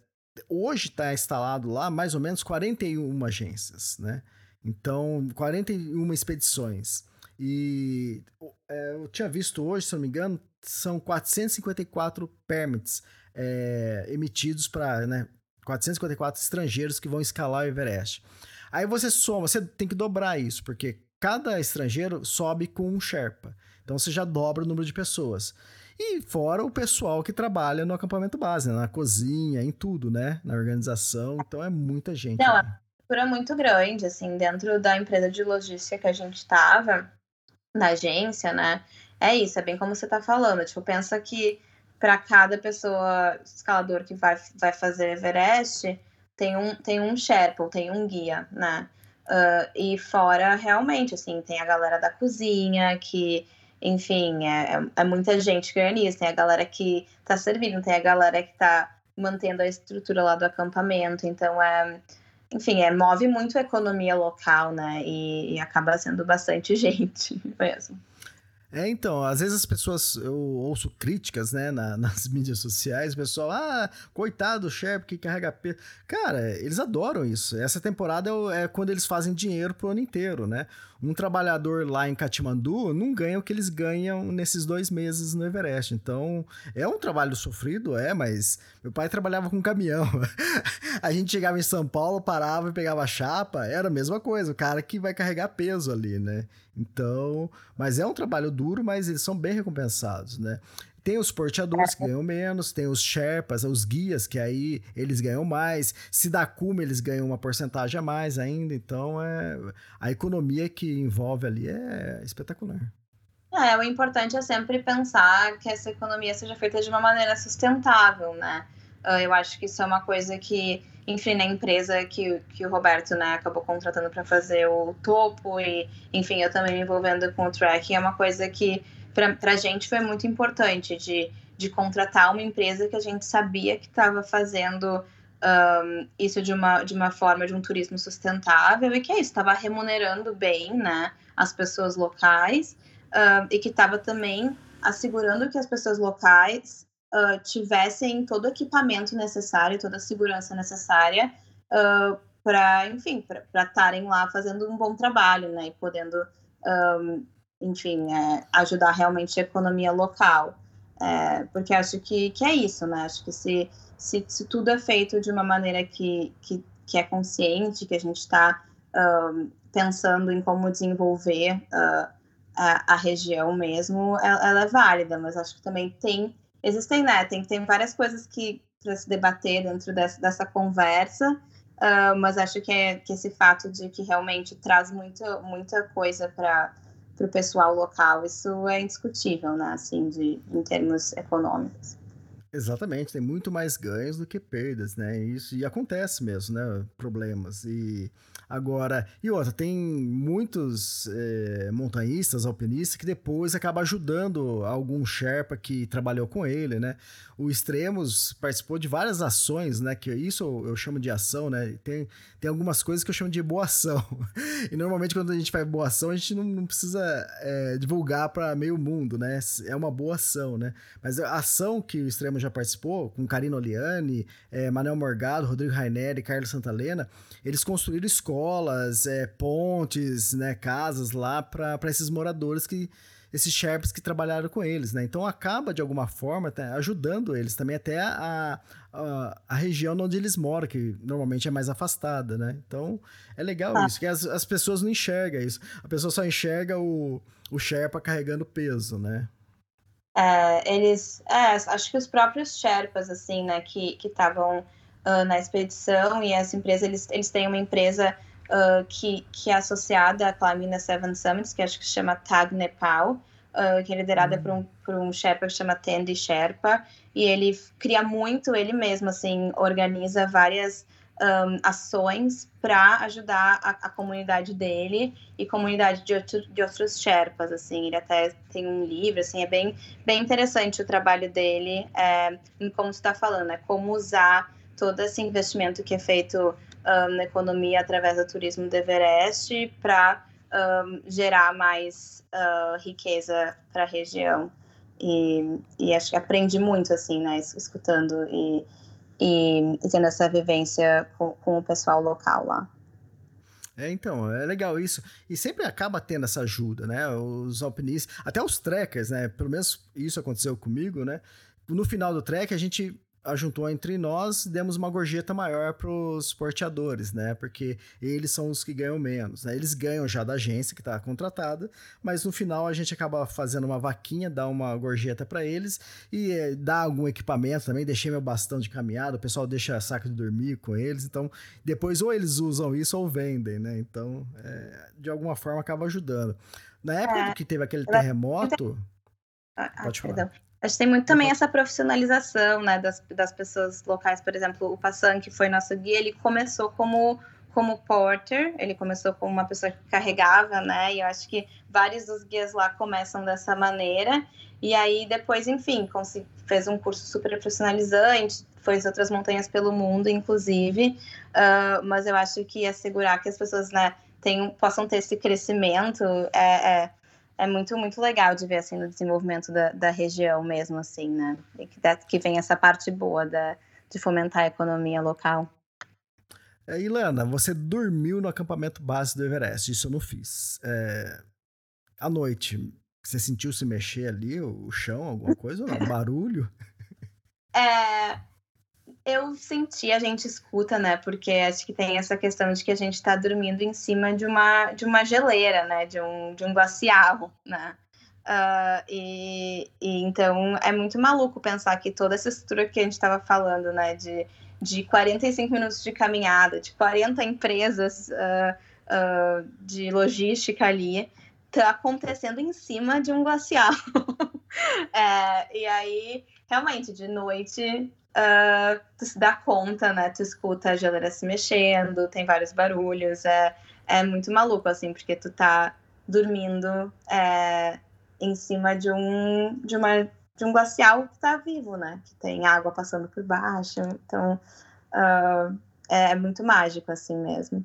Eu é, e... não sei e se assusta também com os barulhos, com as coisas.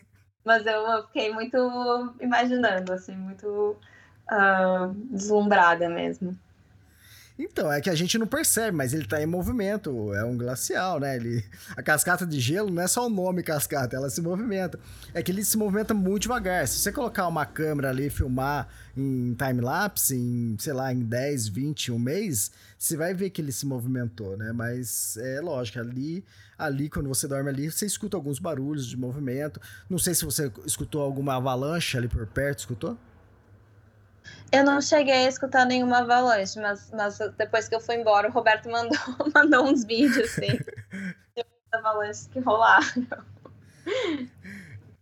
Legal. Ó, o track que a Ilana fez, ele é um pouco diferente, porque ela estava acompanhando o marido que está indo escalar o Everest, né? Então, eles fizeram algumas paradas a mais. Ela teve a oportunidade de dormir em acampamento base, coisa que eu acho que hoje em dia nem 5% das pessoas dormem, né? Porque o acampamento base já é tão lotado de dos alpinistas, o pessoal que vai escalar, que normalmente o último ponto para você dormir é agora Shep, né? Então, quer dizer, foi uma experiência fantástica para você.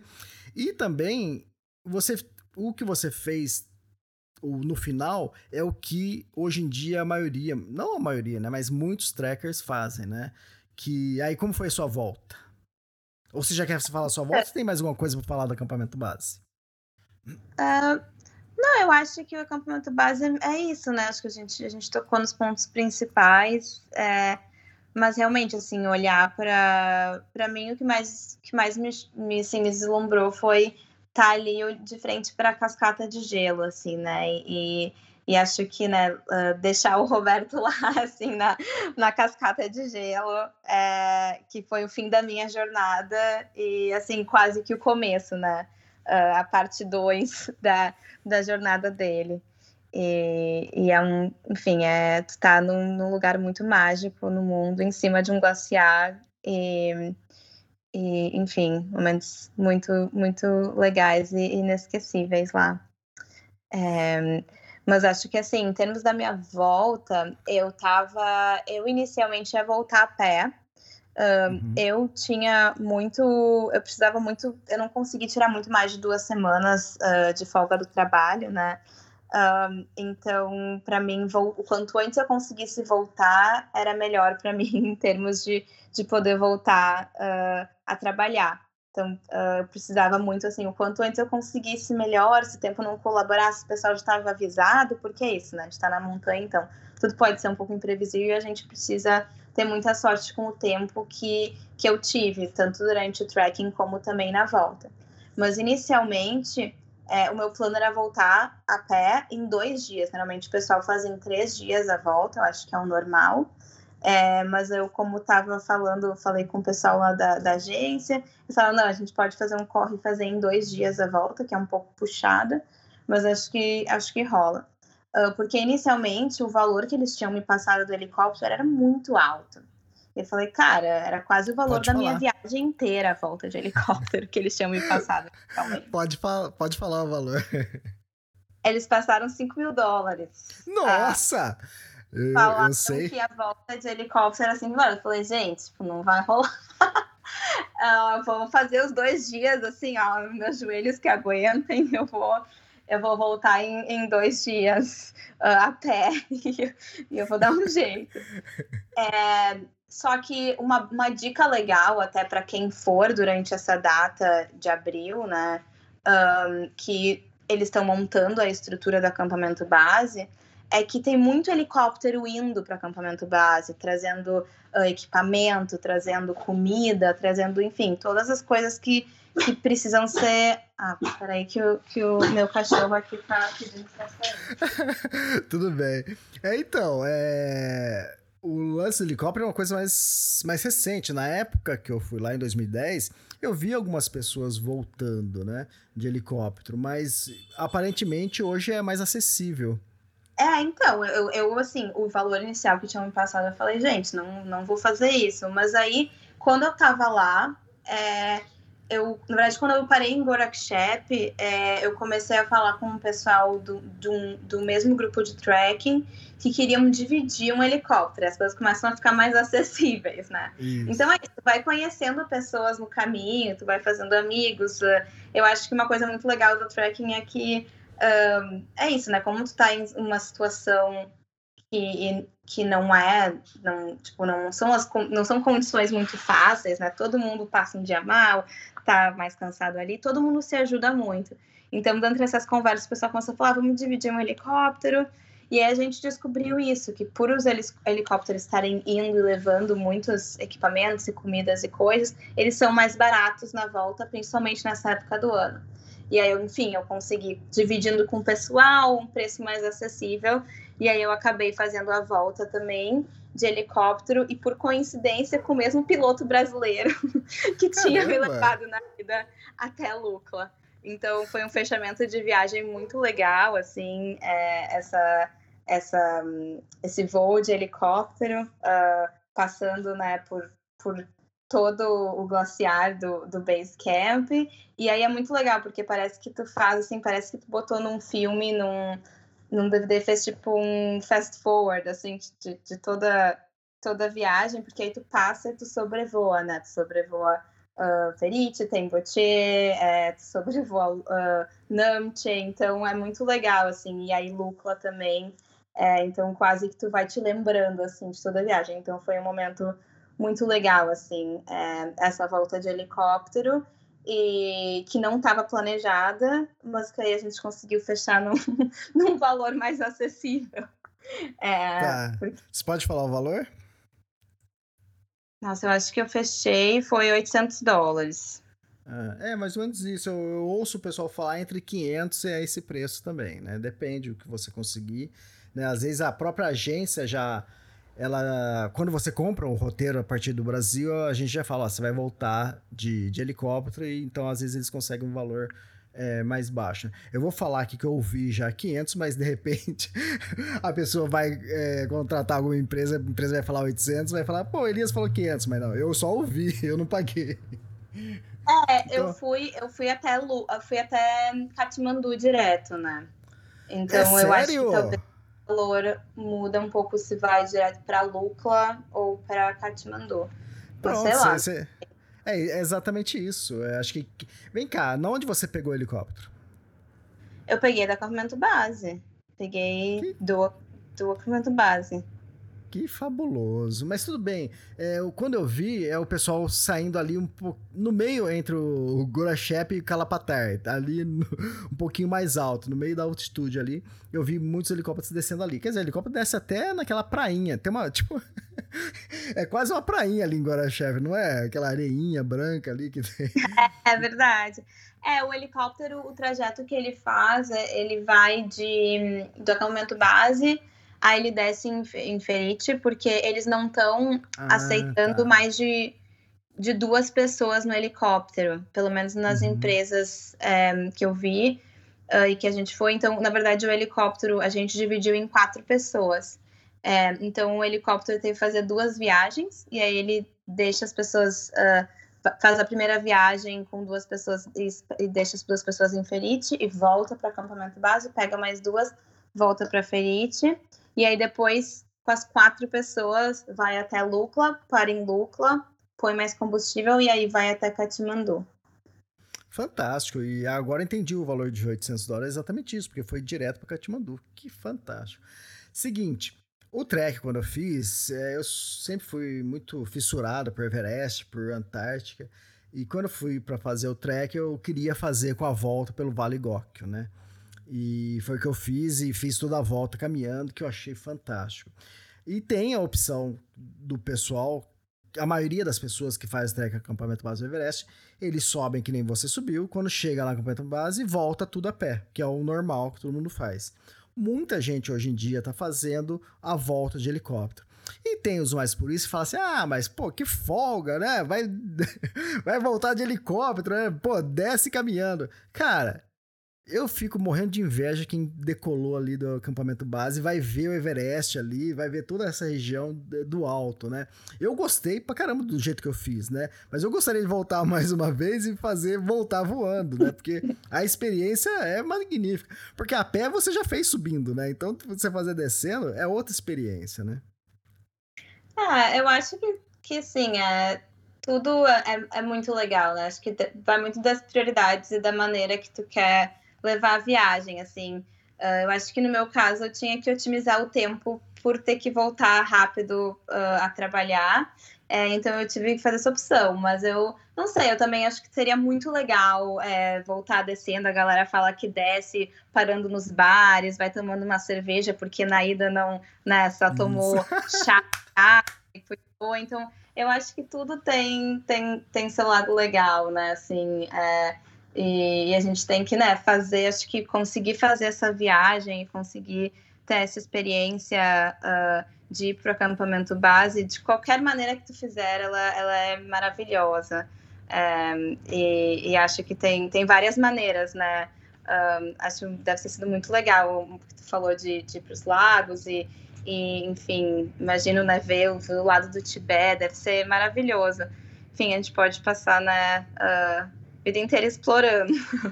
Não, Não falta é. lugar legal e, e, principalmente naquela região do mundo é o que descobrir.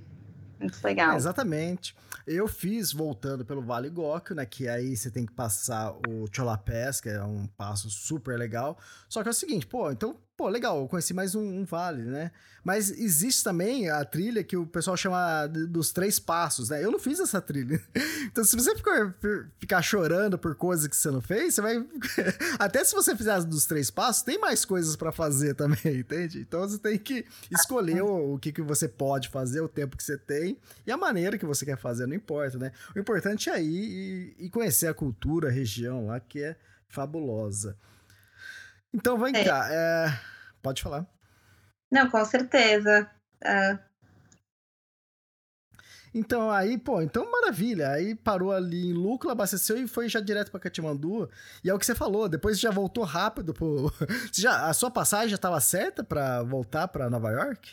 Não, eu tive que mudar minha passagem, ainda bem que eu consegui. É, porque o meu plano na volta, porque eu tinha essa urgência do trabalho, era voltar e ainda ficar trabalhando remoto de Katmandu, porque tinha umas uhum. coisas importantes para fazer, e aí voltar no final de semana.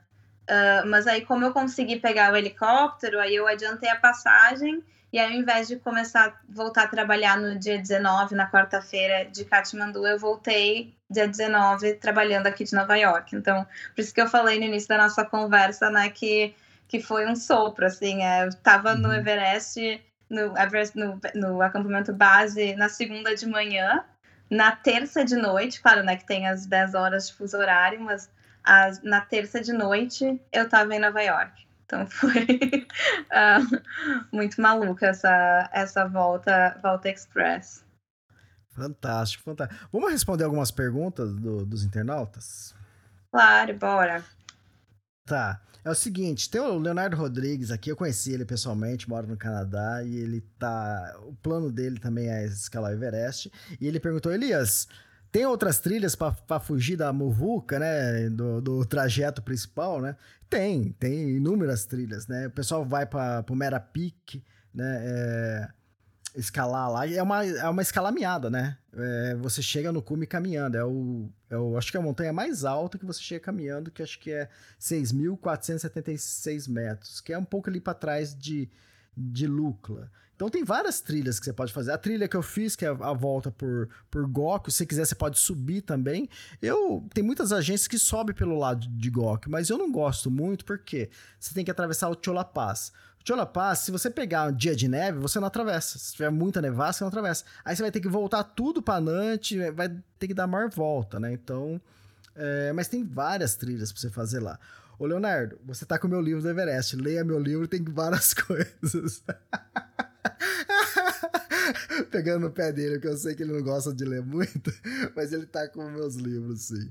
Mas legal, tem várias trilhas para fazer. Tem a dos três passos, tem a volta por Gokyo, então tem várias outras. Deixa eu ver. Uh... É, como eram os vilarejos, foi o, o Juliano Lorne que, que mandou a pergunta, ele é guia, ele estava aí esses dias, não sei se você encontrou com ele ou não, mas é, eu acho que você já falou um pouco dos vilarejos, né?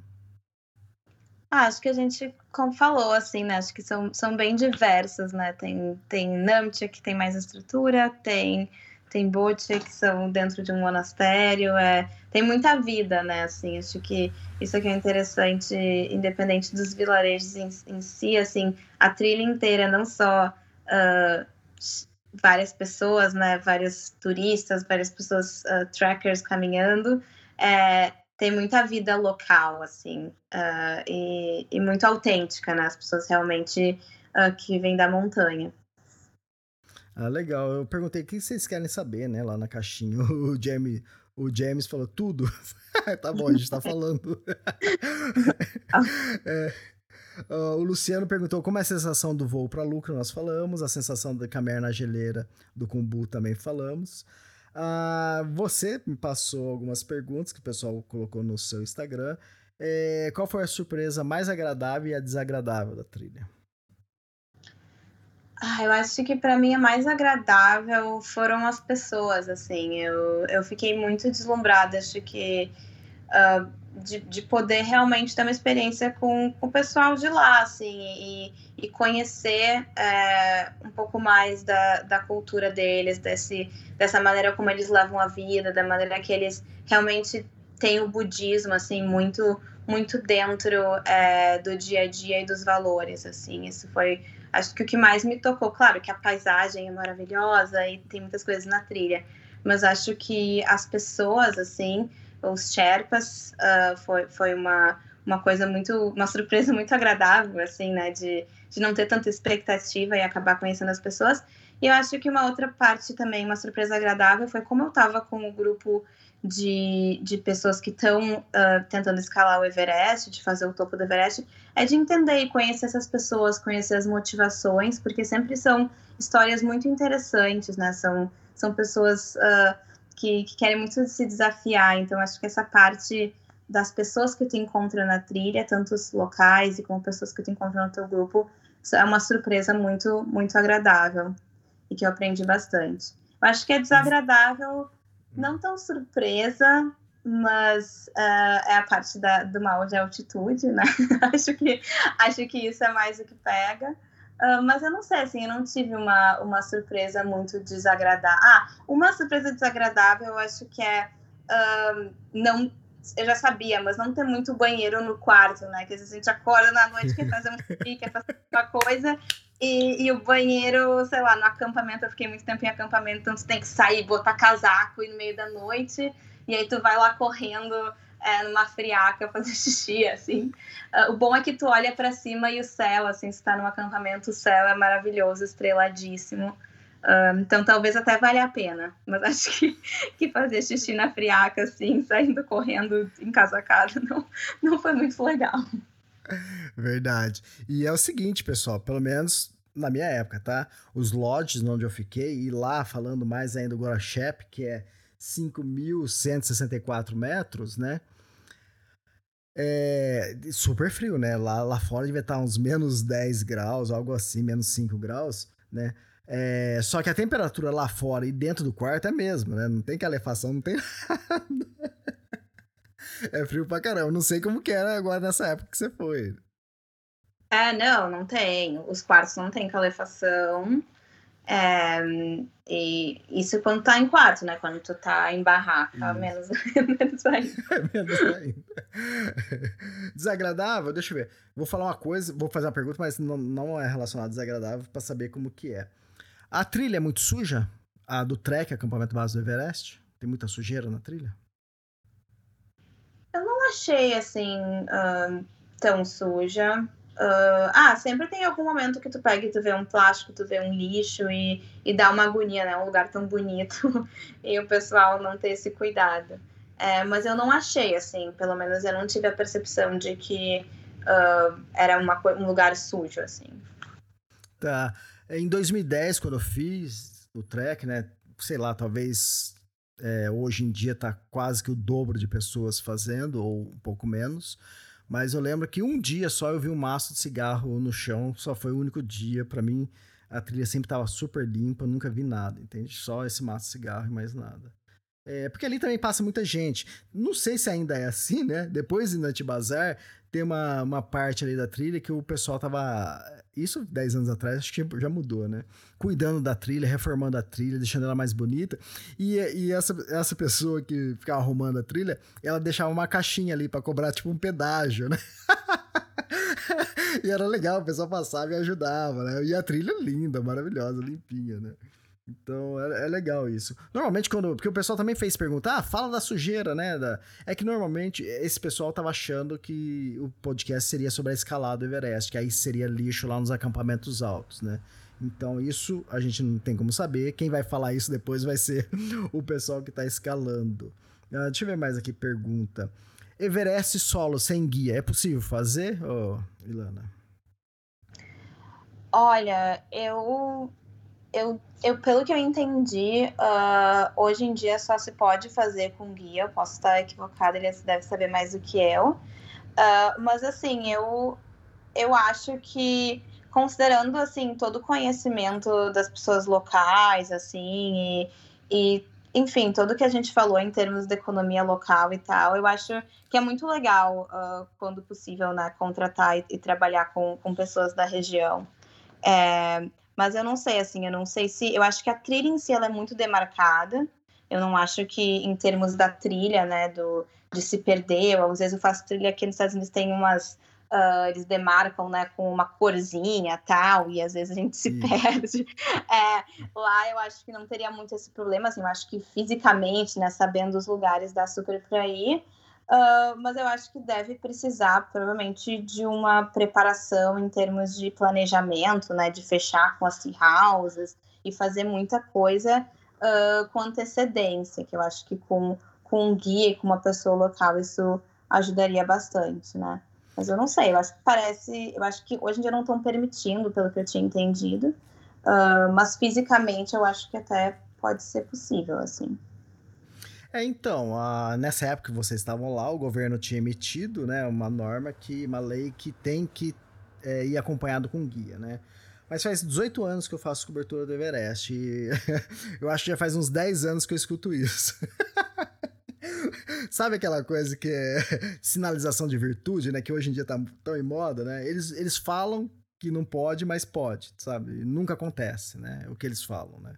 Então, é. Mas qual a dica que eu dou, né? Você vai sozinho, sei lá, você vai com a sua esposa é, fazer é, o trek, né? Com o seu namorado, né?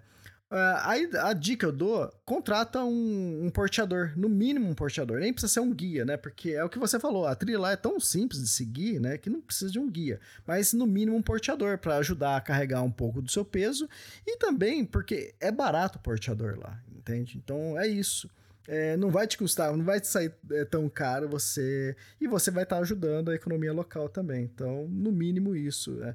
Mas dá. Se você for fora de época também, porque as duas temporadas são agora abril e maio, e depois outubro, né? Novembro.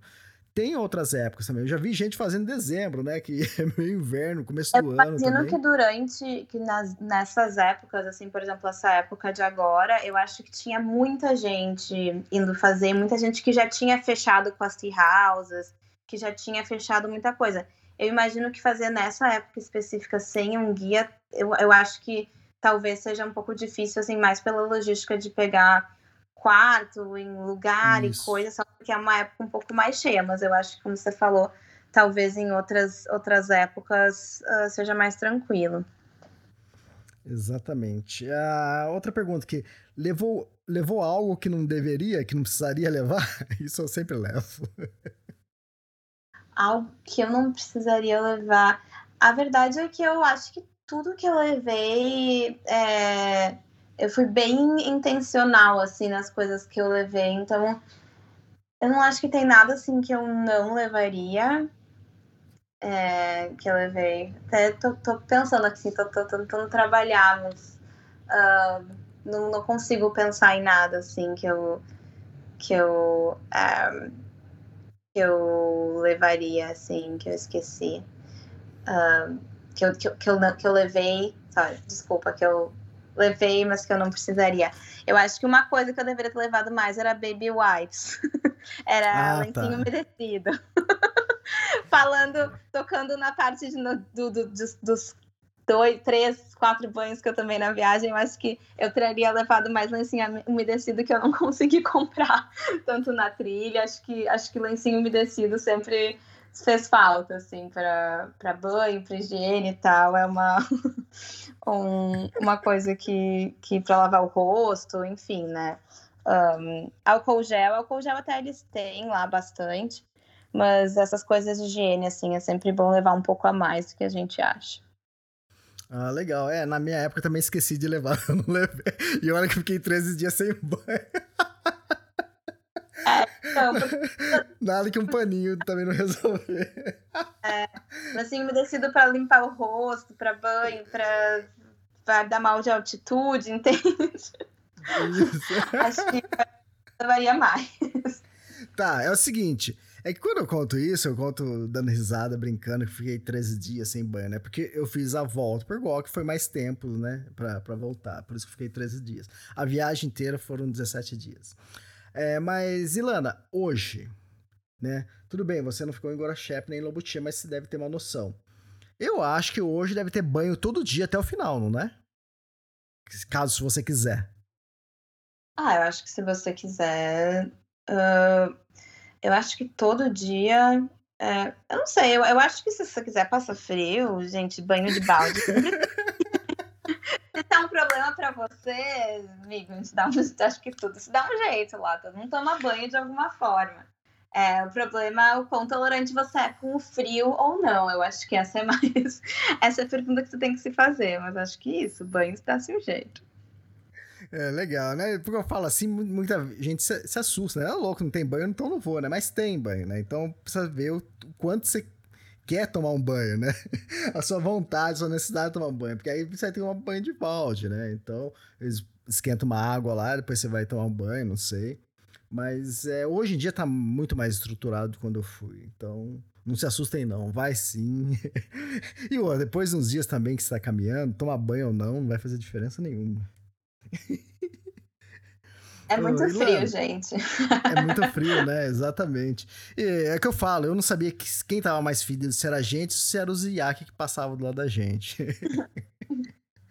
é, seguro com resgate de helicóptero, você fez para viajar? Você pode falar qual foi a agência? Eu fiz, mas eu não me lembro. Ah, tá. eu não sei. É, eu tenho que ver, mas eu não. Eu, eu fiz o seguro com resgate.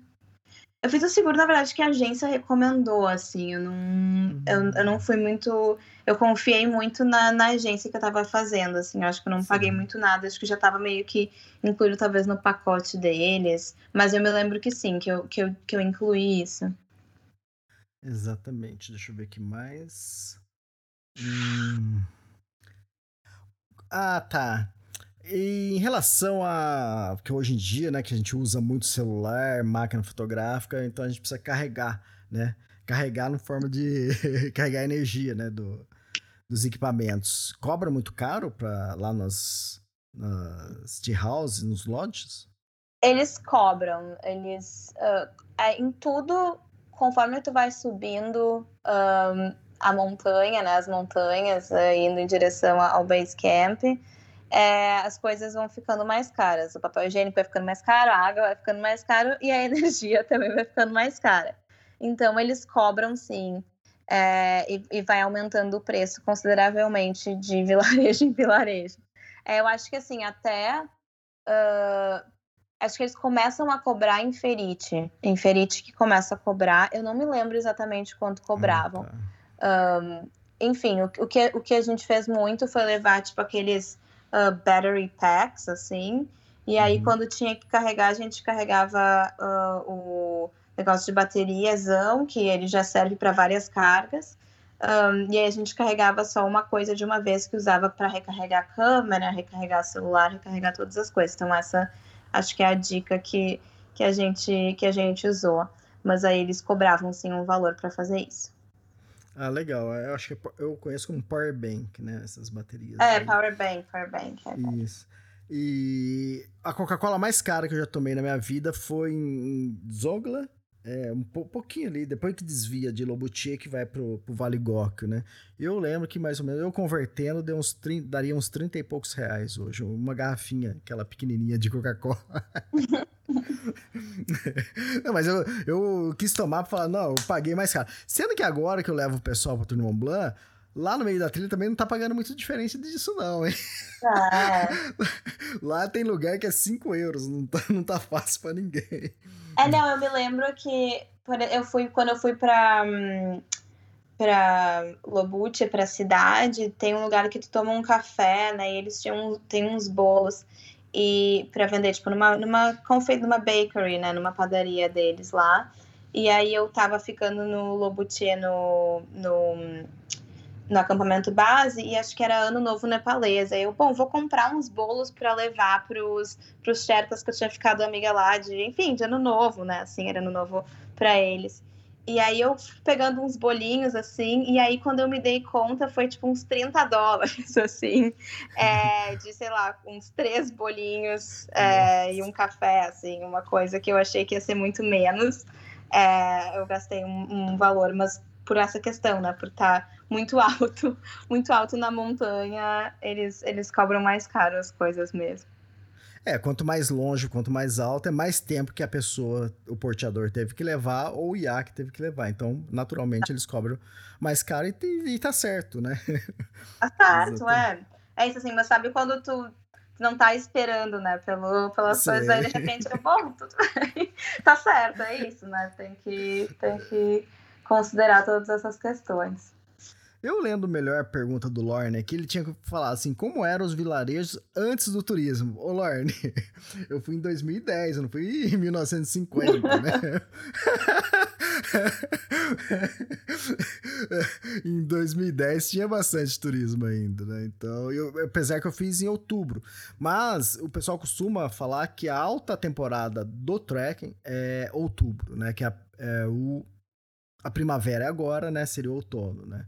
Porque é quando não tem os alpinistas, então concentra mais o pessoal é, do trek, né? Mas essa época também, né? E se for para dar dica qual período do ano fazer o trek do Everest, eu diria para vocês fazer abril ou maio, porque você vai encontrar os alpinistas lá, você vai encontrar os brasileiros, você vai encontrar o Kylian Jornet nesse momento tá lá, imagina se encontrar esse pessoal, né? Então, é, eu acharia muito mais legal. Eu fiz em outubro, mas eu acho muito mais legal fazer em abril, né? Então, porque você vai chegar lá, o acampamento base vai estar tá lotado, então a vibe é, é totalmente diferente, né? Uh, tem uma pergunta aqui que alguém fez para você que a pessoa gostaria depois de, é, de, sei lá, de fazer o trek acampamento base do Everest e de carro em, de Katmandu até Lhasa, se isso é possível, a pessoa perguntou, né? É o seguinte, essa pergunta foi para nós, né? Eu já fiz isso, então deixa eu responder. Na volta, depois que eu fiz o acampamento base do Everest, eu ia fazer com o Carlão, o Carlos Santalena, eu ia fazer a volta é, em volta do Kailash, né? Que é um roteiro né, turístico e até uma peregrinação. E só que aí meu pé tava dolorido, aí eu falei, Carlão, não vai dar. Aí eu falei, e como o meu voo já tava mais para frente, falei, deixa eu ver uma outra coisa para eu fazer. Aí eu fiz esse passeio de Katmandu até Lhasa. Eu fui com uma um micro-ônibus, tinha uma, acho que umas 14 pessoas, e a gente foi, a gente fez de Katmandu até Lhasa e depois a volta, a volta foi de avião. Então o, a ida foi de micro-ônibus e a gente fez em sete dias e parando nos vilarejos. Eu achei coisa mais fantástica. E mais fantástico também porque eu já tinha caminhado pra caramba, né? E agora fazer o passeio sentado foi maravilhoso. O micro-ônibus parava assim nas paisagens, parava assim, se caminhava assim 50 metros no máximo. Então eu achei fantástico. E aí você conhece o Tibete, né? E você conhece os pequenos vilarejos. E já no segundo dia você já vê o Everest, a face norte. Então, o passeio que eu fiz, eu não fui para o acampamento base do Everest a face norte, né? Mas tem passeios que levam até a base. Eu passei ali num vilarejo próximo, né? Que todo mundo. É como se fosse, tipo assim, o pessoal vai escalar, aí quando tem o dia de folga, eles descem para esse vilarejo, que é próximo à estrada, né? Então eu passei ali, que é a vista mais próxima que você tem no Everest, ali da face norte, e é o que eu tô falando. Na face norte, você vê a montanha assim do Everest, praticamente do pico até a base. Tudo bem, como eu tava ali no vilarejo longe, tinha umas montanhas na frente, mas para quem vai lá até o acampamento base, você vê a imensidão. Lá da face sul, né, que é no Nepal, já tem as montanhas na frente, né? E eu achei a, a, o passeio fantástico. Eu lembro que na época paguei em torno de uns mil dólares, né? Hoje não sei quanto vai estar tá valendo isso, esse passeio. Mas aí o legal é que a volta foi de avião, de Lhasa para Katmandu.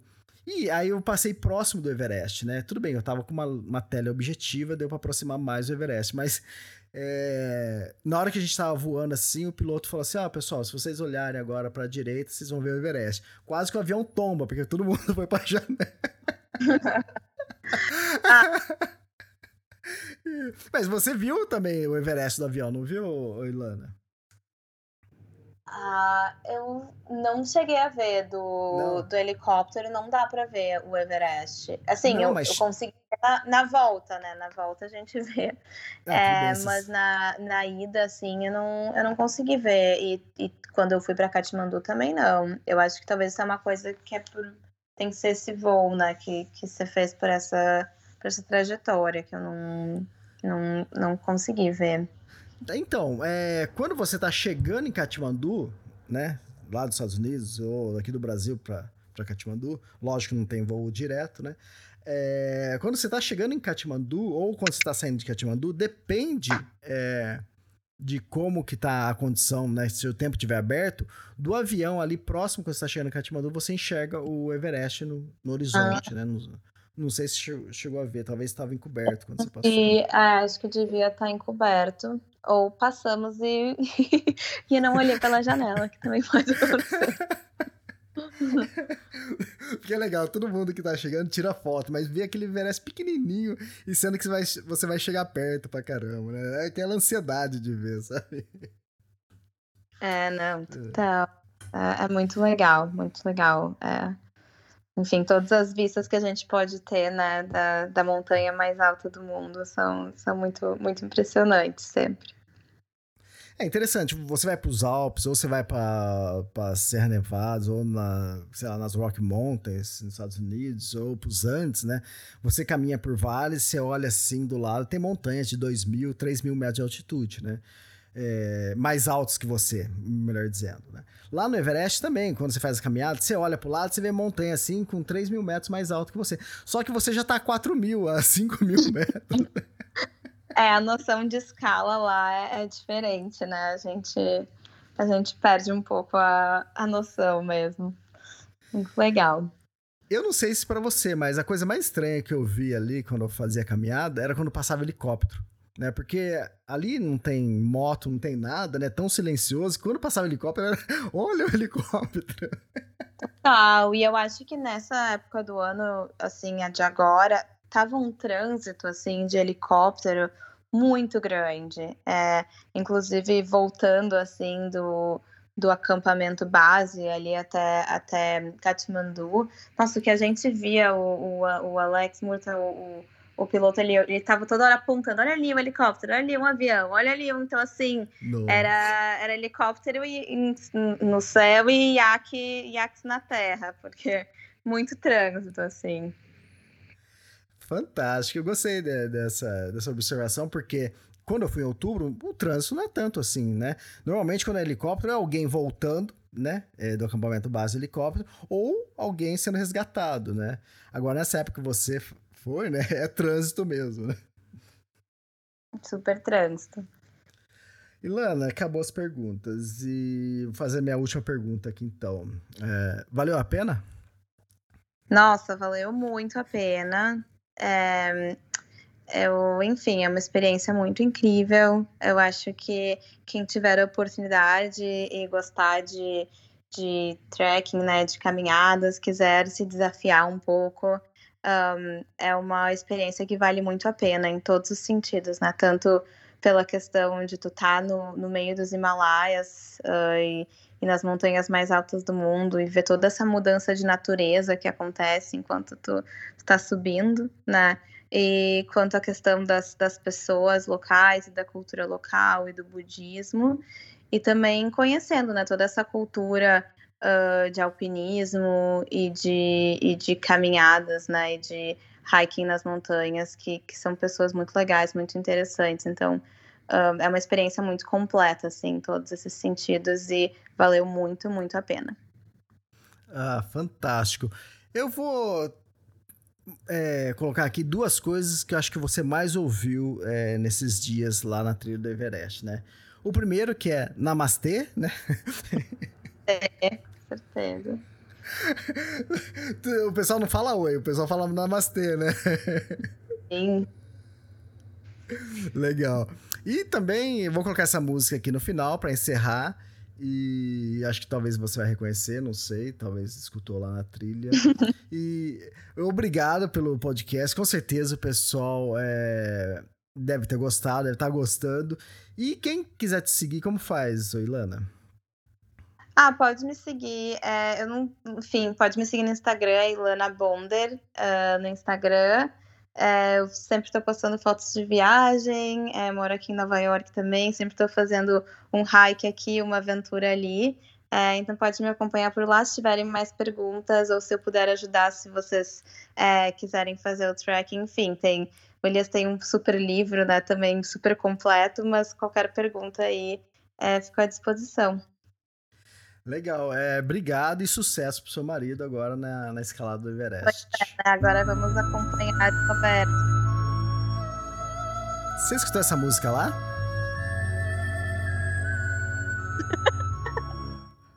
Hã? Acho que não, não me lembro. essa, essa música é muito tocada por todo mundo que, ah. que quando fala de Nepal, de coisa. Não, é dessa playlist. Não, muito legal. É, legal. Ilana, obrigado, obrigado pela gentileza de gravar o podcast, com certeza. Foi muito legal. Obrigada aí pelo, por todo, esse, todo o canal, né, dos extremos, Instagram e todo o conteúdo uh, que você sempre passa pra gente. É, sou fã e, e obrigada pelo convite. Obrigado, então. Até mais. Feliz Natal.